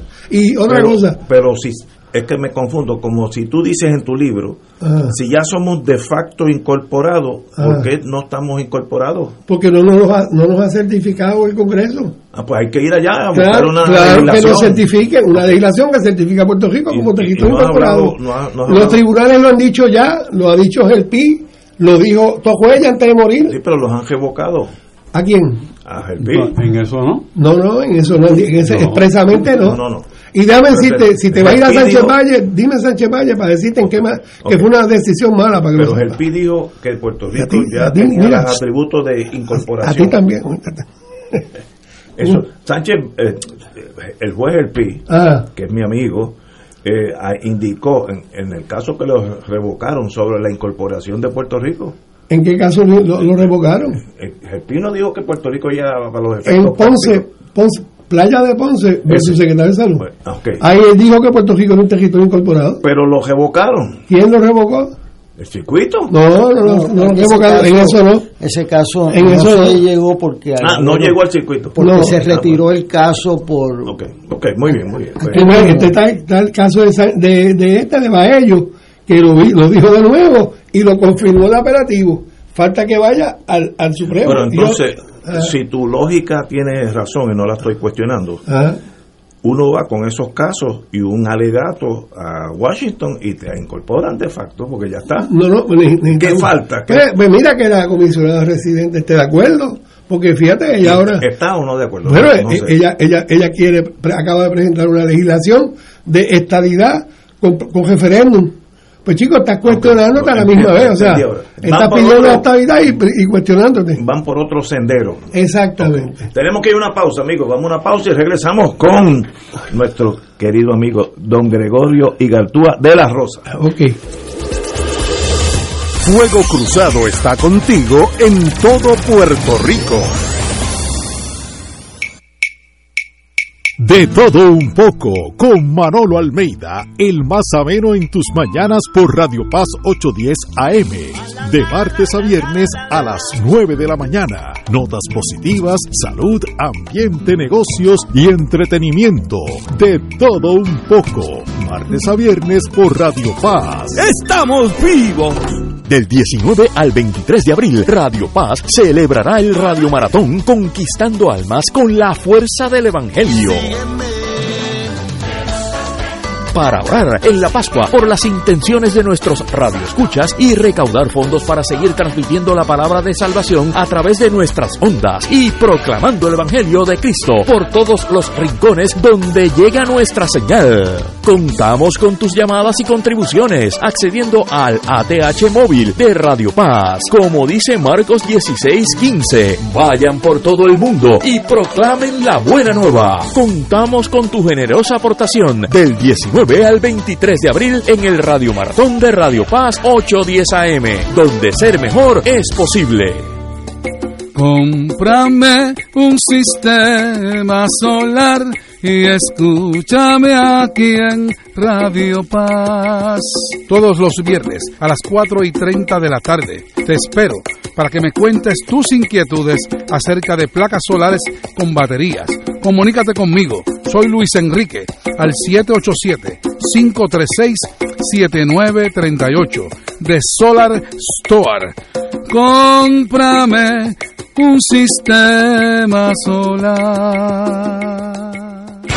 Buenos días familia. Es la casa a la que siempre puedes llegar sin invitación. A las 10 de la mañana, Judith Felicia es tu anfitriona para conversar sobre medicina, psiquiatría de niños y adolescentes, artes, derecho, valores y fe. Todos los días por Radio Paz 810 AM. Buenos días familia. Donde una conversación parece demasiado corta. Buenos días familia. De lunes a viernes por Radio Paz 810 AM.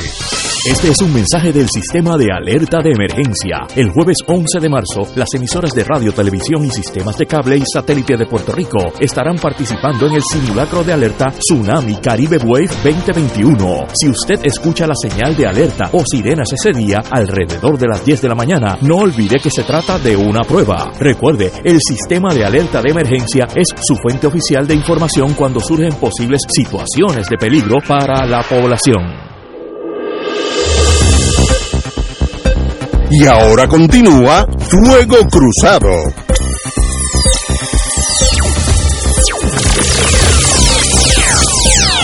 Compañeros, regresamos. Hoy eh, le hemos dedicado, hoy así, bueno, la primera vez en 24, 25 años que le hemos dedicado la mayoría de un programa al movimiento estadista. Este, qué bueno que el compañero Gallizano está aquí porque hubiera habido que forcejear con él, como dicen en el campo. Pero qué bueno. No, yo pienso que él lo hubiera disfrutado. No, no, sí lo hubiera disfrutado. Él, era, él era, eh, tenía una imagen pública muy divorciada de su realidad. Era una persona bien buena persona. Siempre bueno, déjame decirte, yo esta cuestión, a pesar de que a lo mejor sueno un poquito exaltado a veces, pero yo soy... yo no había notado eso ahí. Mira, este, no, no es que es un tema que me encanta, tú sabes. Y, y, aquí tengo a Héctor Luis, hay que cogerlo, tú sabes, hay que cogerlo. Pero aparte de eso, nunca he cogido esto personal. Yo nunca me he, molestado con nadie por la política. Y déjame decirte, nosotros tenemos familia en todos los partidos. Por ejemplo, Fernando Martín es primo de mi esposa. Porque Fernando era nieto de don Juan Bautista García Méndez y mi esposa hija de don Manuel García Méndez. O sea, que, que eh, y, así tenemos en todos los... Es más, soy pariente de Muñoz Marín, para que de chaval, también, para que lo sepa. Está en el libro, tengo el compañero, libro. Compañero Rachel. Yo tengo una pregunta. ¿Eh? Si, si se materializa, si aparecen los fondos y Gregorio Gartúa tiene éxito en su gesta de concurrir para el writing y resulta uno de los seis delegados.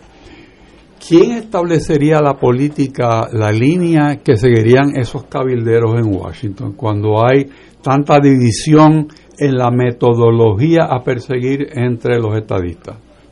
Bueno, mira, en primer lugar, que no se me olvide que el, caso del voto presidencial se presentó en la OEA, para que, sí. Ok, digamos eso. Bueno, bueno, mira, yo te voy a decir sinceramente, yo llevo, yo ayudé a fundar el Partido Nuevo en el 68, y entonces este, llevo muchos años en la política y este a mí no me veo hemos visto casos de corrupción de personas que uno conoce en todos los partidos este cuestiones con la cuestión de la colección de chavos y eso así que vamos empezando con si, si amiga a qué te refieres que te diga que yo haría como candidato yo no estoy corriendo porque yo no quiero envolverme con maquinaria manda mi vida, ni quiero envolverme con recoger chavos, no que yo sea maceta, es que no quiero recoger chavos, sí, porque mira, este es maceta, no quiere gastar para la campaña, no, mira, no, si, yo, eh, muchas personas me han llamado y yo estoy dispuesto a, a, a, que si votan por mi writing, que quiere decir que tienen que escribir mi nombre para que yo sea el candidato y que electo, pues, y salgo, tengo esa dicha de, pues voy a hacer un trabajo limpio este por Puerto Rico.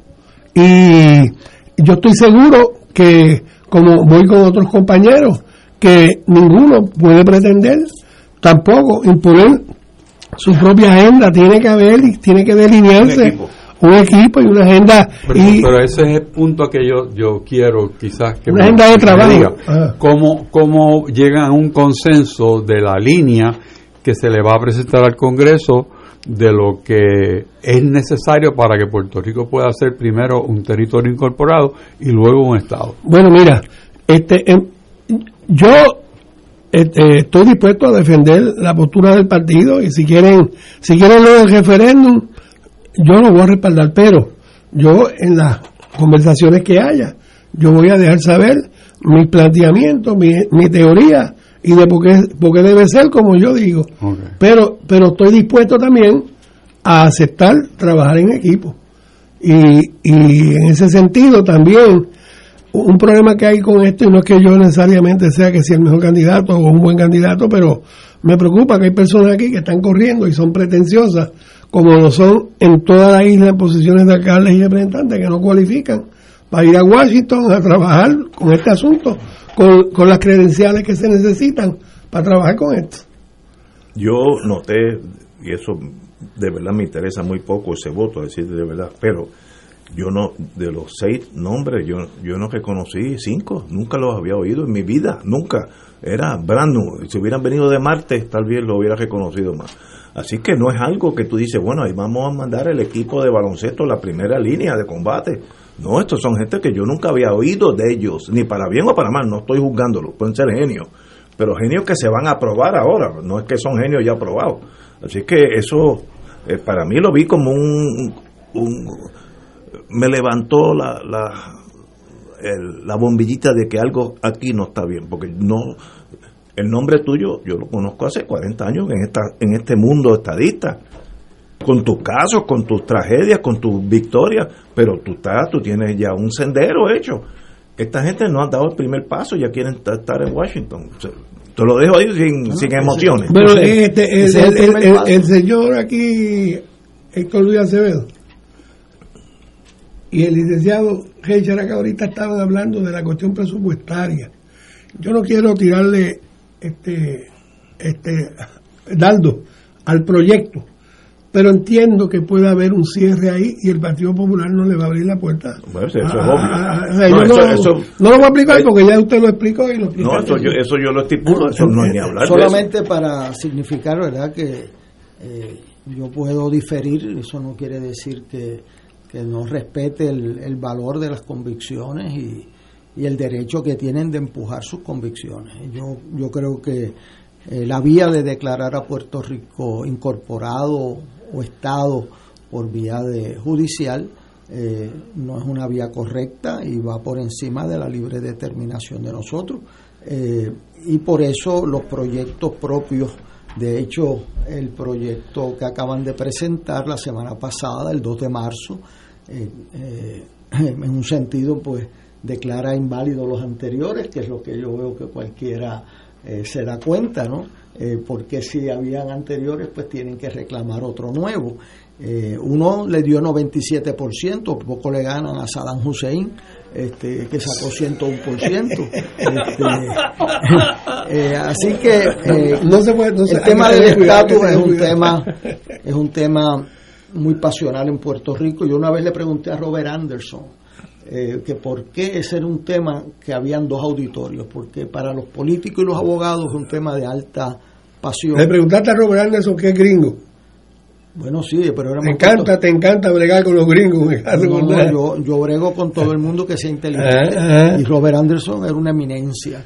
Eh, y entonces, que era independentista, por cierto, este, eh, eh, casado con una puertorriqueña. Entonces él me dijo, mira, en Puerto Rico el, la mayoría de los políticos, la inmensa mayoría, el rito de iniciación en la política es a través del estatus político.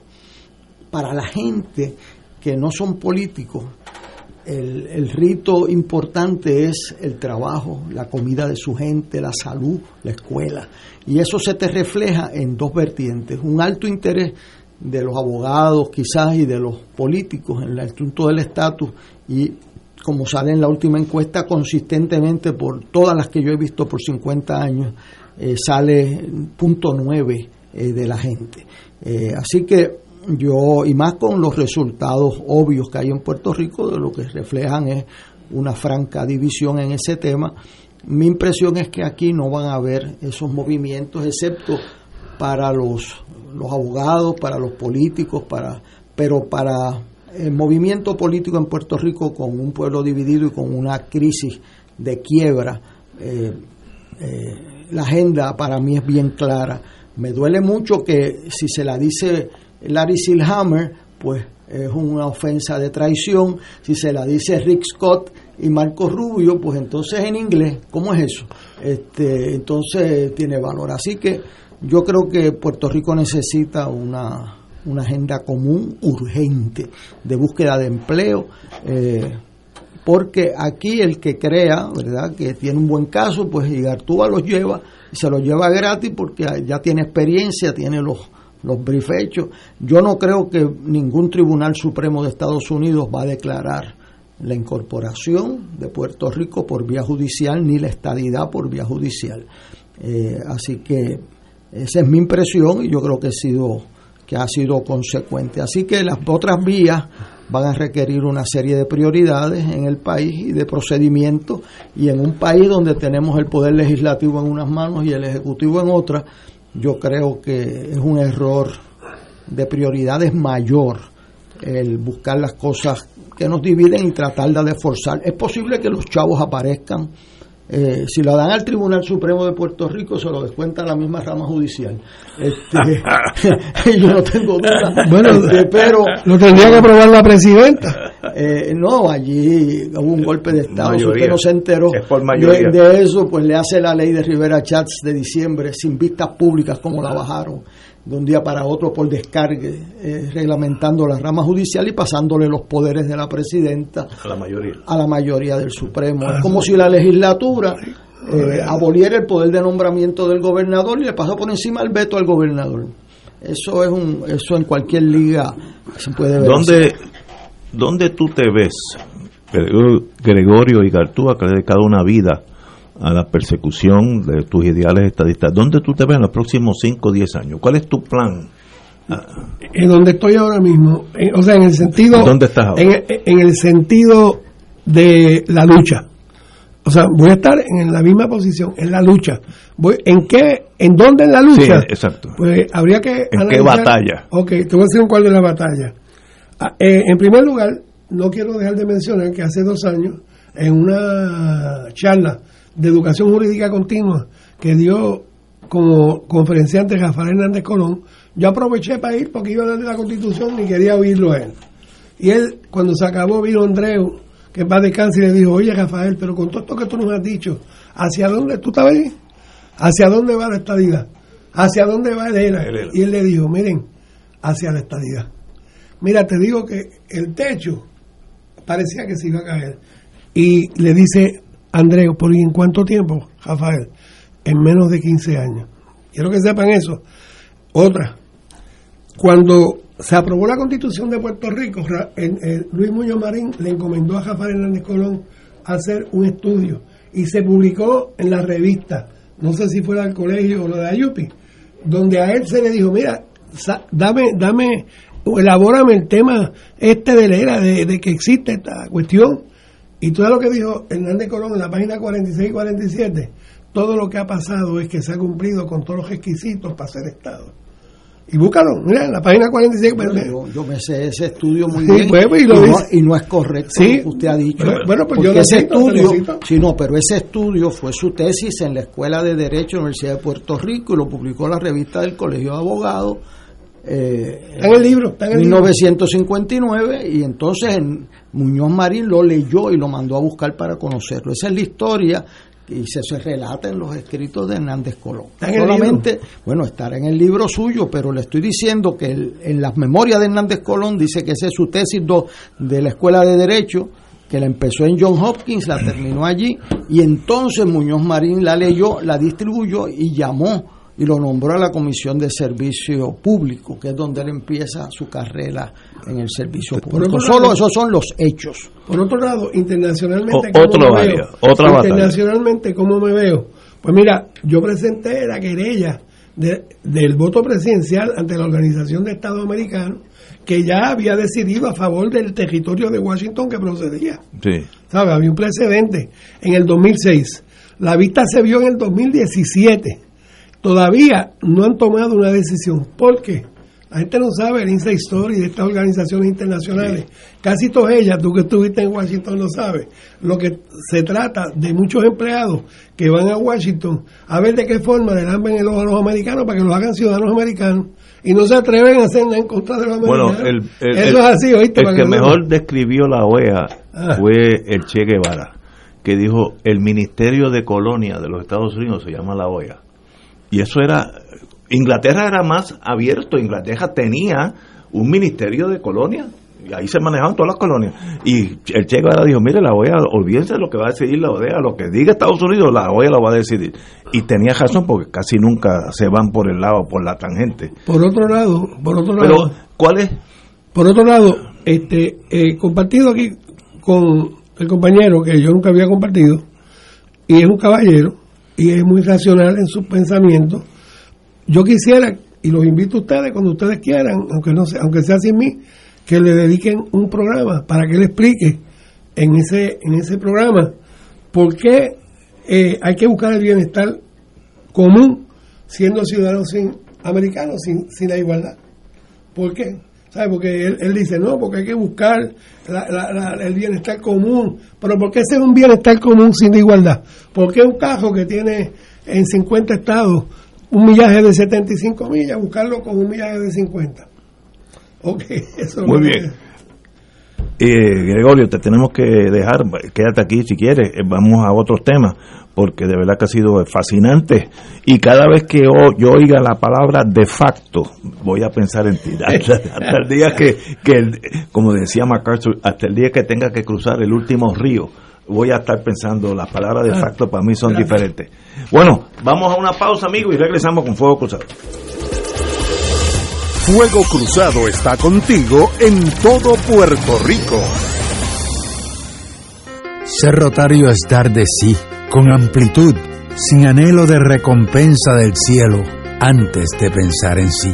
Mensaje del Club Rotario de Río Piedras. En Oro 92.5 FM, Radio Paz 810 y el Canal 13 estamos trabajando a tono con la emergencia que en estos momentos está viviendo Puerto Rico. Estamos ofreciendo nuestros servicios al máximo con el personal disponible según nos permitan las circunstancias. Si tiene un mensaje para ofrecer a sus asociados, clientes o personal, solo tiene que llamar al 787-349-7949 787-552-0825 y nuestros empleados le comunicarán al personal de ventas para atender su necesidad. A nuestros clientes estén en comunicación con su ejecutivo o ejecutiva de ventas que continúan ofreciendo sus servicios como de costumbre. Recuerden los teléfonos 787-349-7949 y 787-552-0825. AESA, la pequeña gigante, te invita a sintonizar su espacio radial AESA Informa. Todos los jueves a las 4 de la tarde se estará ofreciendo información relevante a los pensionados y jubilados de Puerto Rico. Te esperamos a esa imparable, auspiciado por MMM Alianza.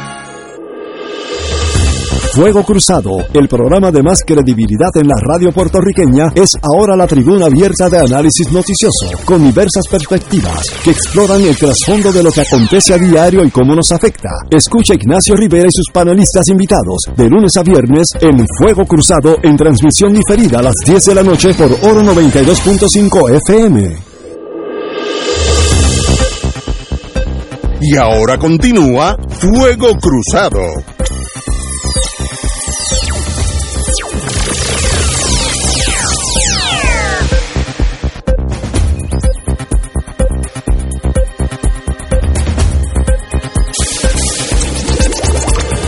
Regresamos, amigos y amigas, a Fuego Cruzado. Bueno, ahí hay varias cosas antes de tenernos que ir. Eh, hoy los estudiantes empezaron a regresar a sus salones de, clase en el sentido público. Eh, hay dos o tres escuelas privadas que ya también están en, esa, en ese caminar. Yo creo que es un buen paso. Hay que empezar con el primer paso, la primera escuela. Y si esa está muy bien, pues búscate la segunda. O sea, no, hay que empezar. Si no empiezas, no termina. Así que en ese sentido yo desde el principio estoy con el señor gobernador. Eso es una buena medida. Que va a haber problemas, la vida son problemas. Que va a haber malas decisiones también. Pero se empieza y así se van corrigiendo los problemas sobre la marcha. Héctor. Yo creo que todos estamos en, la misma onda, que, que con las condiciones apropiadas deben eh, tomarse de nuevo las clases en, la escuela. En la universidad. Eh, en la universidad. Pero como ya en términos de universidad es otra población, pues es un poco más difícil, pero en los grados primarios es mucho más fácil. El problema de infección es mínimo, ¿no? Compañero, don Héctor. Fíjate que eh, los números, eh, ahí debieron haber hecho un poco de, de, disclosure, ¿verdad? Hace dos semanas anunciaron 180 escuelas, hoy están abriendo 90. Y el secretario de salud es el que las certifica y eso es sumamente importante que se cumpla el protocolo, que se, eh, o sea, rigurosamente. En segundo lugar, hay otra noticia sobre ese mismo tema que dice que hay 600 escuelas que no van a abrir en agosto. Por las columnas famosas. Por las columnas cortas y las largas. Eso ¿Y qué se ha hecho todo este tiempo? Entonces, eh, eh, eso para mí, primero, el sistema escolar no es un sistema de edificios aquí hemos visto como reformas escolares, entienden que es rehacer una escuela con, con, el cemento y eso. Claro, si, si no hay escuela física, pues hay que buscar una alternativa. En China enseñan, nosotros aquí enseñábamos en la Escuela de Derecho de la Universidad de Puerto Rico bajo un árbol, pues eso no, no. Pero que haya hoy, hoy, a seis meses de agosto, 600 y pico de escuelas que no han que están inutilizadas es algo preocupante. Yo eh, felicito a la gente que están trabajando y a los maestros para hacer seguro y a los padres para hacer seguro esas 90 escuelas. Y vamos a verlas y expandiendo. Pero me preocupa muchísimo que hoy, en vez de estar nosotros planificando una apertura sistemática, eh, bien hecha, eh, anuncien como una que hayan más de 600 escuelas que no están en condiciones en agosto y entonces no tienen internet tampoco en esas comunidades. Esto es una crisis, el asunto de las escuelas, y yo espero que la legislatura y el gobernador eh, vean esto no como un anuncio de prensa. O sea, lo que hay detrás del anuncio de prensa es que la mitad de las escuelas que anunciaron hace dos semanas no van a abrir mañana. eso es lo que hay detrás. Hay algo también que es un, un poco, vamos a decir, preocupante, y es que se supone que las escuelas que están abriendo y recibiendo maestros y estudiantes estén certificadas por el Departamento de Salud, hay muy pocas, puedes contar con la mano, de las que están operando que tengan esa certificación. Wow, no sabía eso. Hay que empezar, mira. Hay que mandar a Ignacio para allá. No, yo, yo empiezo. Yo empiezo. Que Ignacio empieza con el certificado ahí. No, no, yo empiezo. Hay que empezar, si no empiezas, no termina. Me, me duele mucho saber. el problema de las columnas cortas, lo dijo aquí, ¿cómo se llama? El, Molinelli. Eh, Molinelli. Molinelli, el, hermano Molinelli, hace más de un año. Alguien ha hecho algo, o en un año, alguien ha hecho algo. Este es el país que todo el mundo deja, que como dice el compañero Fernando Martín, que, que venga FEMA y lo arregle. Que todos los problemas no son FEMA. Si eso, es, gobierno propio. Eso es por eso. O sea, tú no necesitas, eh, eh, o sea, a mí me da vergüenza eh, ese sentido de hablar aquí en un discurso y la realidad y por otro camino que se saludan de lejos. O sea, que esto de, de, hablar nosotros de administración y esto. Otra, ¿desde cuándo tenemos esas escuelas así? ¿Qué han hecho? ¿Cuál es el plan para darle clase a esos muchachos en lo que esas... Mire, la, la directora escolar allí en Guánica salió en el Canal 2 la semana pasada Decía, mire, aquí desde el 19 no tocan, no hay clase y están rotas las escuelas. O sea, e, eso no es ninguna ciencia oculta. ¿Cuál es el plan para darle clase a los muchachos? Ese reloj de los jóvenes no para. Esos muchachos que no tienen clase, ¿qué están haciendo? Se me están retrasando la pública versus la privada y después llegan a mi salón y los de la pública tienen una desventaja doble tienen relaciones, situaciones adversas y encima no han tenido clase y eso, eh, eso llora ante los ojos de Dios, eso reclama acción del gobernador y de la legislatura porque eso que está en el periódico hoy es insostenible. ¿Qué hemos hecho? O sea, hay mucho titular, mucha conferencia de prensa y no han movido una columna en esa escuela. Una Increíble, increíble, eso no, no puedo creerlo. Y es, bueno, bajo el mundo de inteligencia, mira, examina del país que tú quieras su sistema de educación público y mide con el progreso de ese país. son dos líneas que van paralelas. Mientras más, mientras más, mejor uno, mejor el otro. Finlandia, el sistema público es el mejor, dicen el mejor del mundo. Ahora mira el dinero y la, y la importancia que le meten al sistema educativo en Finlandia. Y lo otro es la posición jerárquica de la, del funcionario que es el maestro. Sí, sí, sí, en Finlandia. Cuando, cuando a Puerto Rico le perdió el, el, el, brillo al maestro de escuela, ahí cogimos el camino Yo me acuerdo cuando yo era chiquita, los maestros eran un símbolo del país. Oh, una cosa admirable y, lo hicieron muy bien, ¿sabes? Yo no me quejo, yo di candela, pero yo no me quejo de ellos. Pero no es por falta de dinero. No, no, el dinero sobra aquí. Eh, o sea, aquí, eh, esto es, o sea, tenemos que sentarnos. Esto es un problema cuando tú ves la tabla que publica Joaquín Villamil y Estudios Técnicos, que antes el 72% del dinero llegaba a los salones y ahora que hemos duplicado el presupuesto llega el 40%. O sea, que, o sea que entre más dinero asignamos, menos, llegaba. Entonces, y menos días de clase. Y menos días de clase. Entonces, eh, o sea que aquí el dinero no resuelve los problemas de por sí. Necesita, necesita estrategia y gerencia, gobierno, que haga llegar eso a los... Mira, esto de, o sea, yo estar en el penúltimo lugar en las vacunas, no es por falta de vacunas, es porque hay un problema. ¿Cómo es que nosotros estamos penúltimo de 55 jurisdicciones? Pues hay un problema de gerencia. ¿Cómo es posible que no tengamos las escuelas listas para agosto? Pues eso es un problema de poner en vigor, no es problema de dinero, es problema de cómo ejecutar ese dinero. La pérdida institucionalidad. Estoy de acuerdo. Y, si le meto un sprinkle de, de política, un programa de eso. eso vale la pena. Vale la pena. Señores, vamos a una pausa, amigos.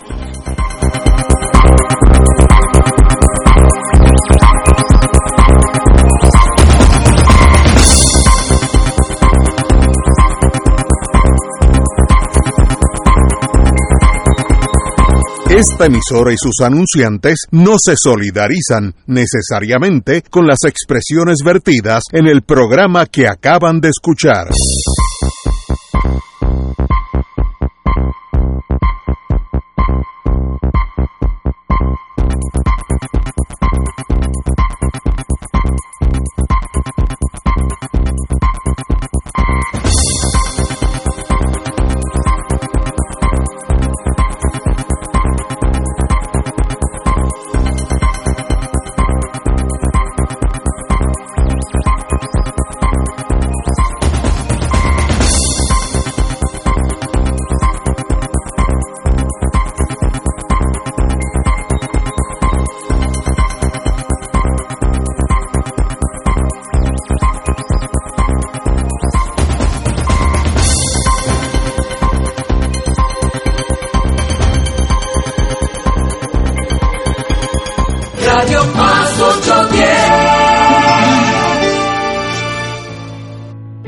Esta cuaresma como tiempo de esperanza. Caminemos hacia el santuario de Nuestra Señora, Madre de la Divina Providencia, para la misión cuaresmal 2021. Providencia divina. Nuestro lema, afianzados en la providencia, 16 y 17 de marzo, con la participación de Fray Héctor Lue Cruz y Fray Manuel Avilés. Y el 18 de marzo, con la Santa Misa y la predicación de Monseñor Álvaro Corrada del Río. Todas las noches, adoración del Santísimo y confesiones. Misión Cuaresmal 2021, 16 al 18 de marzo, 7 de la noche, Santuario Nacional de Nuestra Señora, Madre de la Divina Providencia en Cupey. Te esperamos. Transmisión por Radio Paz 810 AM y Radio Paz 810.com. Lo próximo, el Santo Rosario. Descubre cómo vivir la riqueza de la gracia y la paz compartida con tus hermanos y hermanas, sintonizando el programa Encuentro con Cristo y los Hermanos, producido por el movimiento Cursillos de Cristiandad. Reflexión, testimonios, historia y avisos de las principales actividades en las comunidades de fe y de base. Recuerda, todos los miércoles de 7 y 30 a 8 de la noche, Encuentro con Cristo y los Hermanos por Radio Paz 810. Del 19 al 23 de abril, Radio Paz celebrará el Radio Maratón Conquistando Almas con la fuerza del Evangelio. Para orar en la Pascua por las intenciones de nuestros radioescuchas y recaudar fondos para seguir transmitiendo la palabra de salvación a través de nuestras ondas y proclamando el Evangelio de Cristo por todos los rincones donde llega nuestra señal. Contamos con tus llamadas y contribuciones accediendo al ATH móvil de Radio Paz. Como dice Marcos 16:15, vayan por todo el mundo y proclamen la buena nueva. Contamos con tu generosa aportación del 19 al 23 de abril en el Radio Maratón de Radio Paz 810 AM, donde ser mejor es posible. Radio Paz 810. Tienes una gran fortuna, gente que te quiere, un padre que guía tus pasos y una estación donde ser mejor es posible. Radio Paz 810 WKBM San Juan. Rezad el rosario con devoción y la paz alcanzamos para el corazón. Por eso contemplemos la vida de Jesús, desde su bautismo nos irradia con su luz.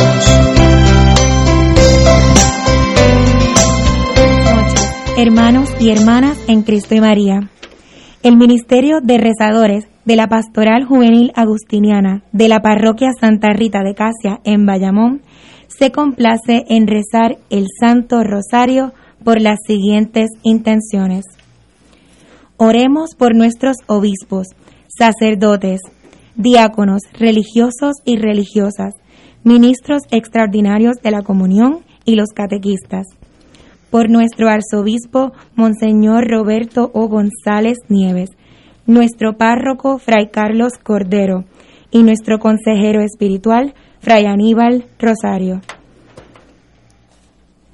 Oremos por la salud de Janet Nieves y su hijo Ángel, Gladys Jiménez Ligia Rojas, Janet Sánchez, Bruni Villalobos, eh, Nilsa y Luis, Joaquina Cintrón, Isidro y Helen, Iluminada Barbosa, Luis Rubert, Juan Torres Machuca, Julia Ríos Pagán, Luis Adorno Rivera, Rubén Nieves, Careli Santiago, Jesús Oviero, María Jiménez, Magali Viera, Anita Cruz, Felicita Reyes, Padre Efraín Rodríguez, Ana González y familia, Jan González, Walter González, José Rojas, Felicita Rojas, Yadiel Alomar, Javier Martínez, Camila Jiménez, Omaira Martínez, Esmeralda y Josefina Figueroa,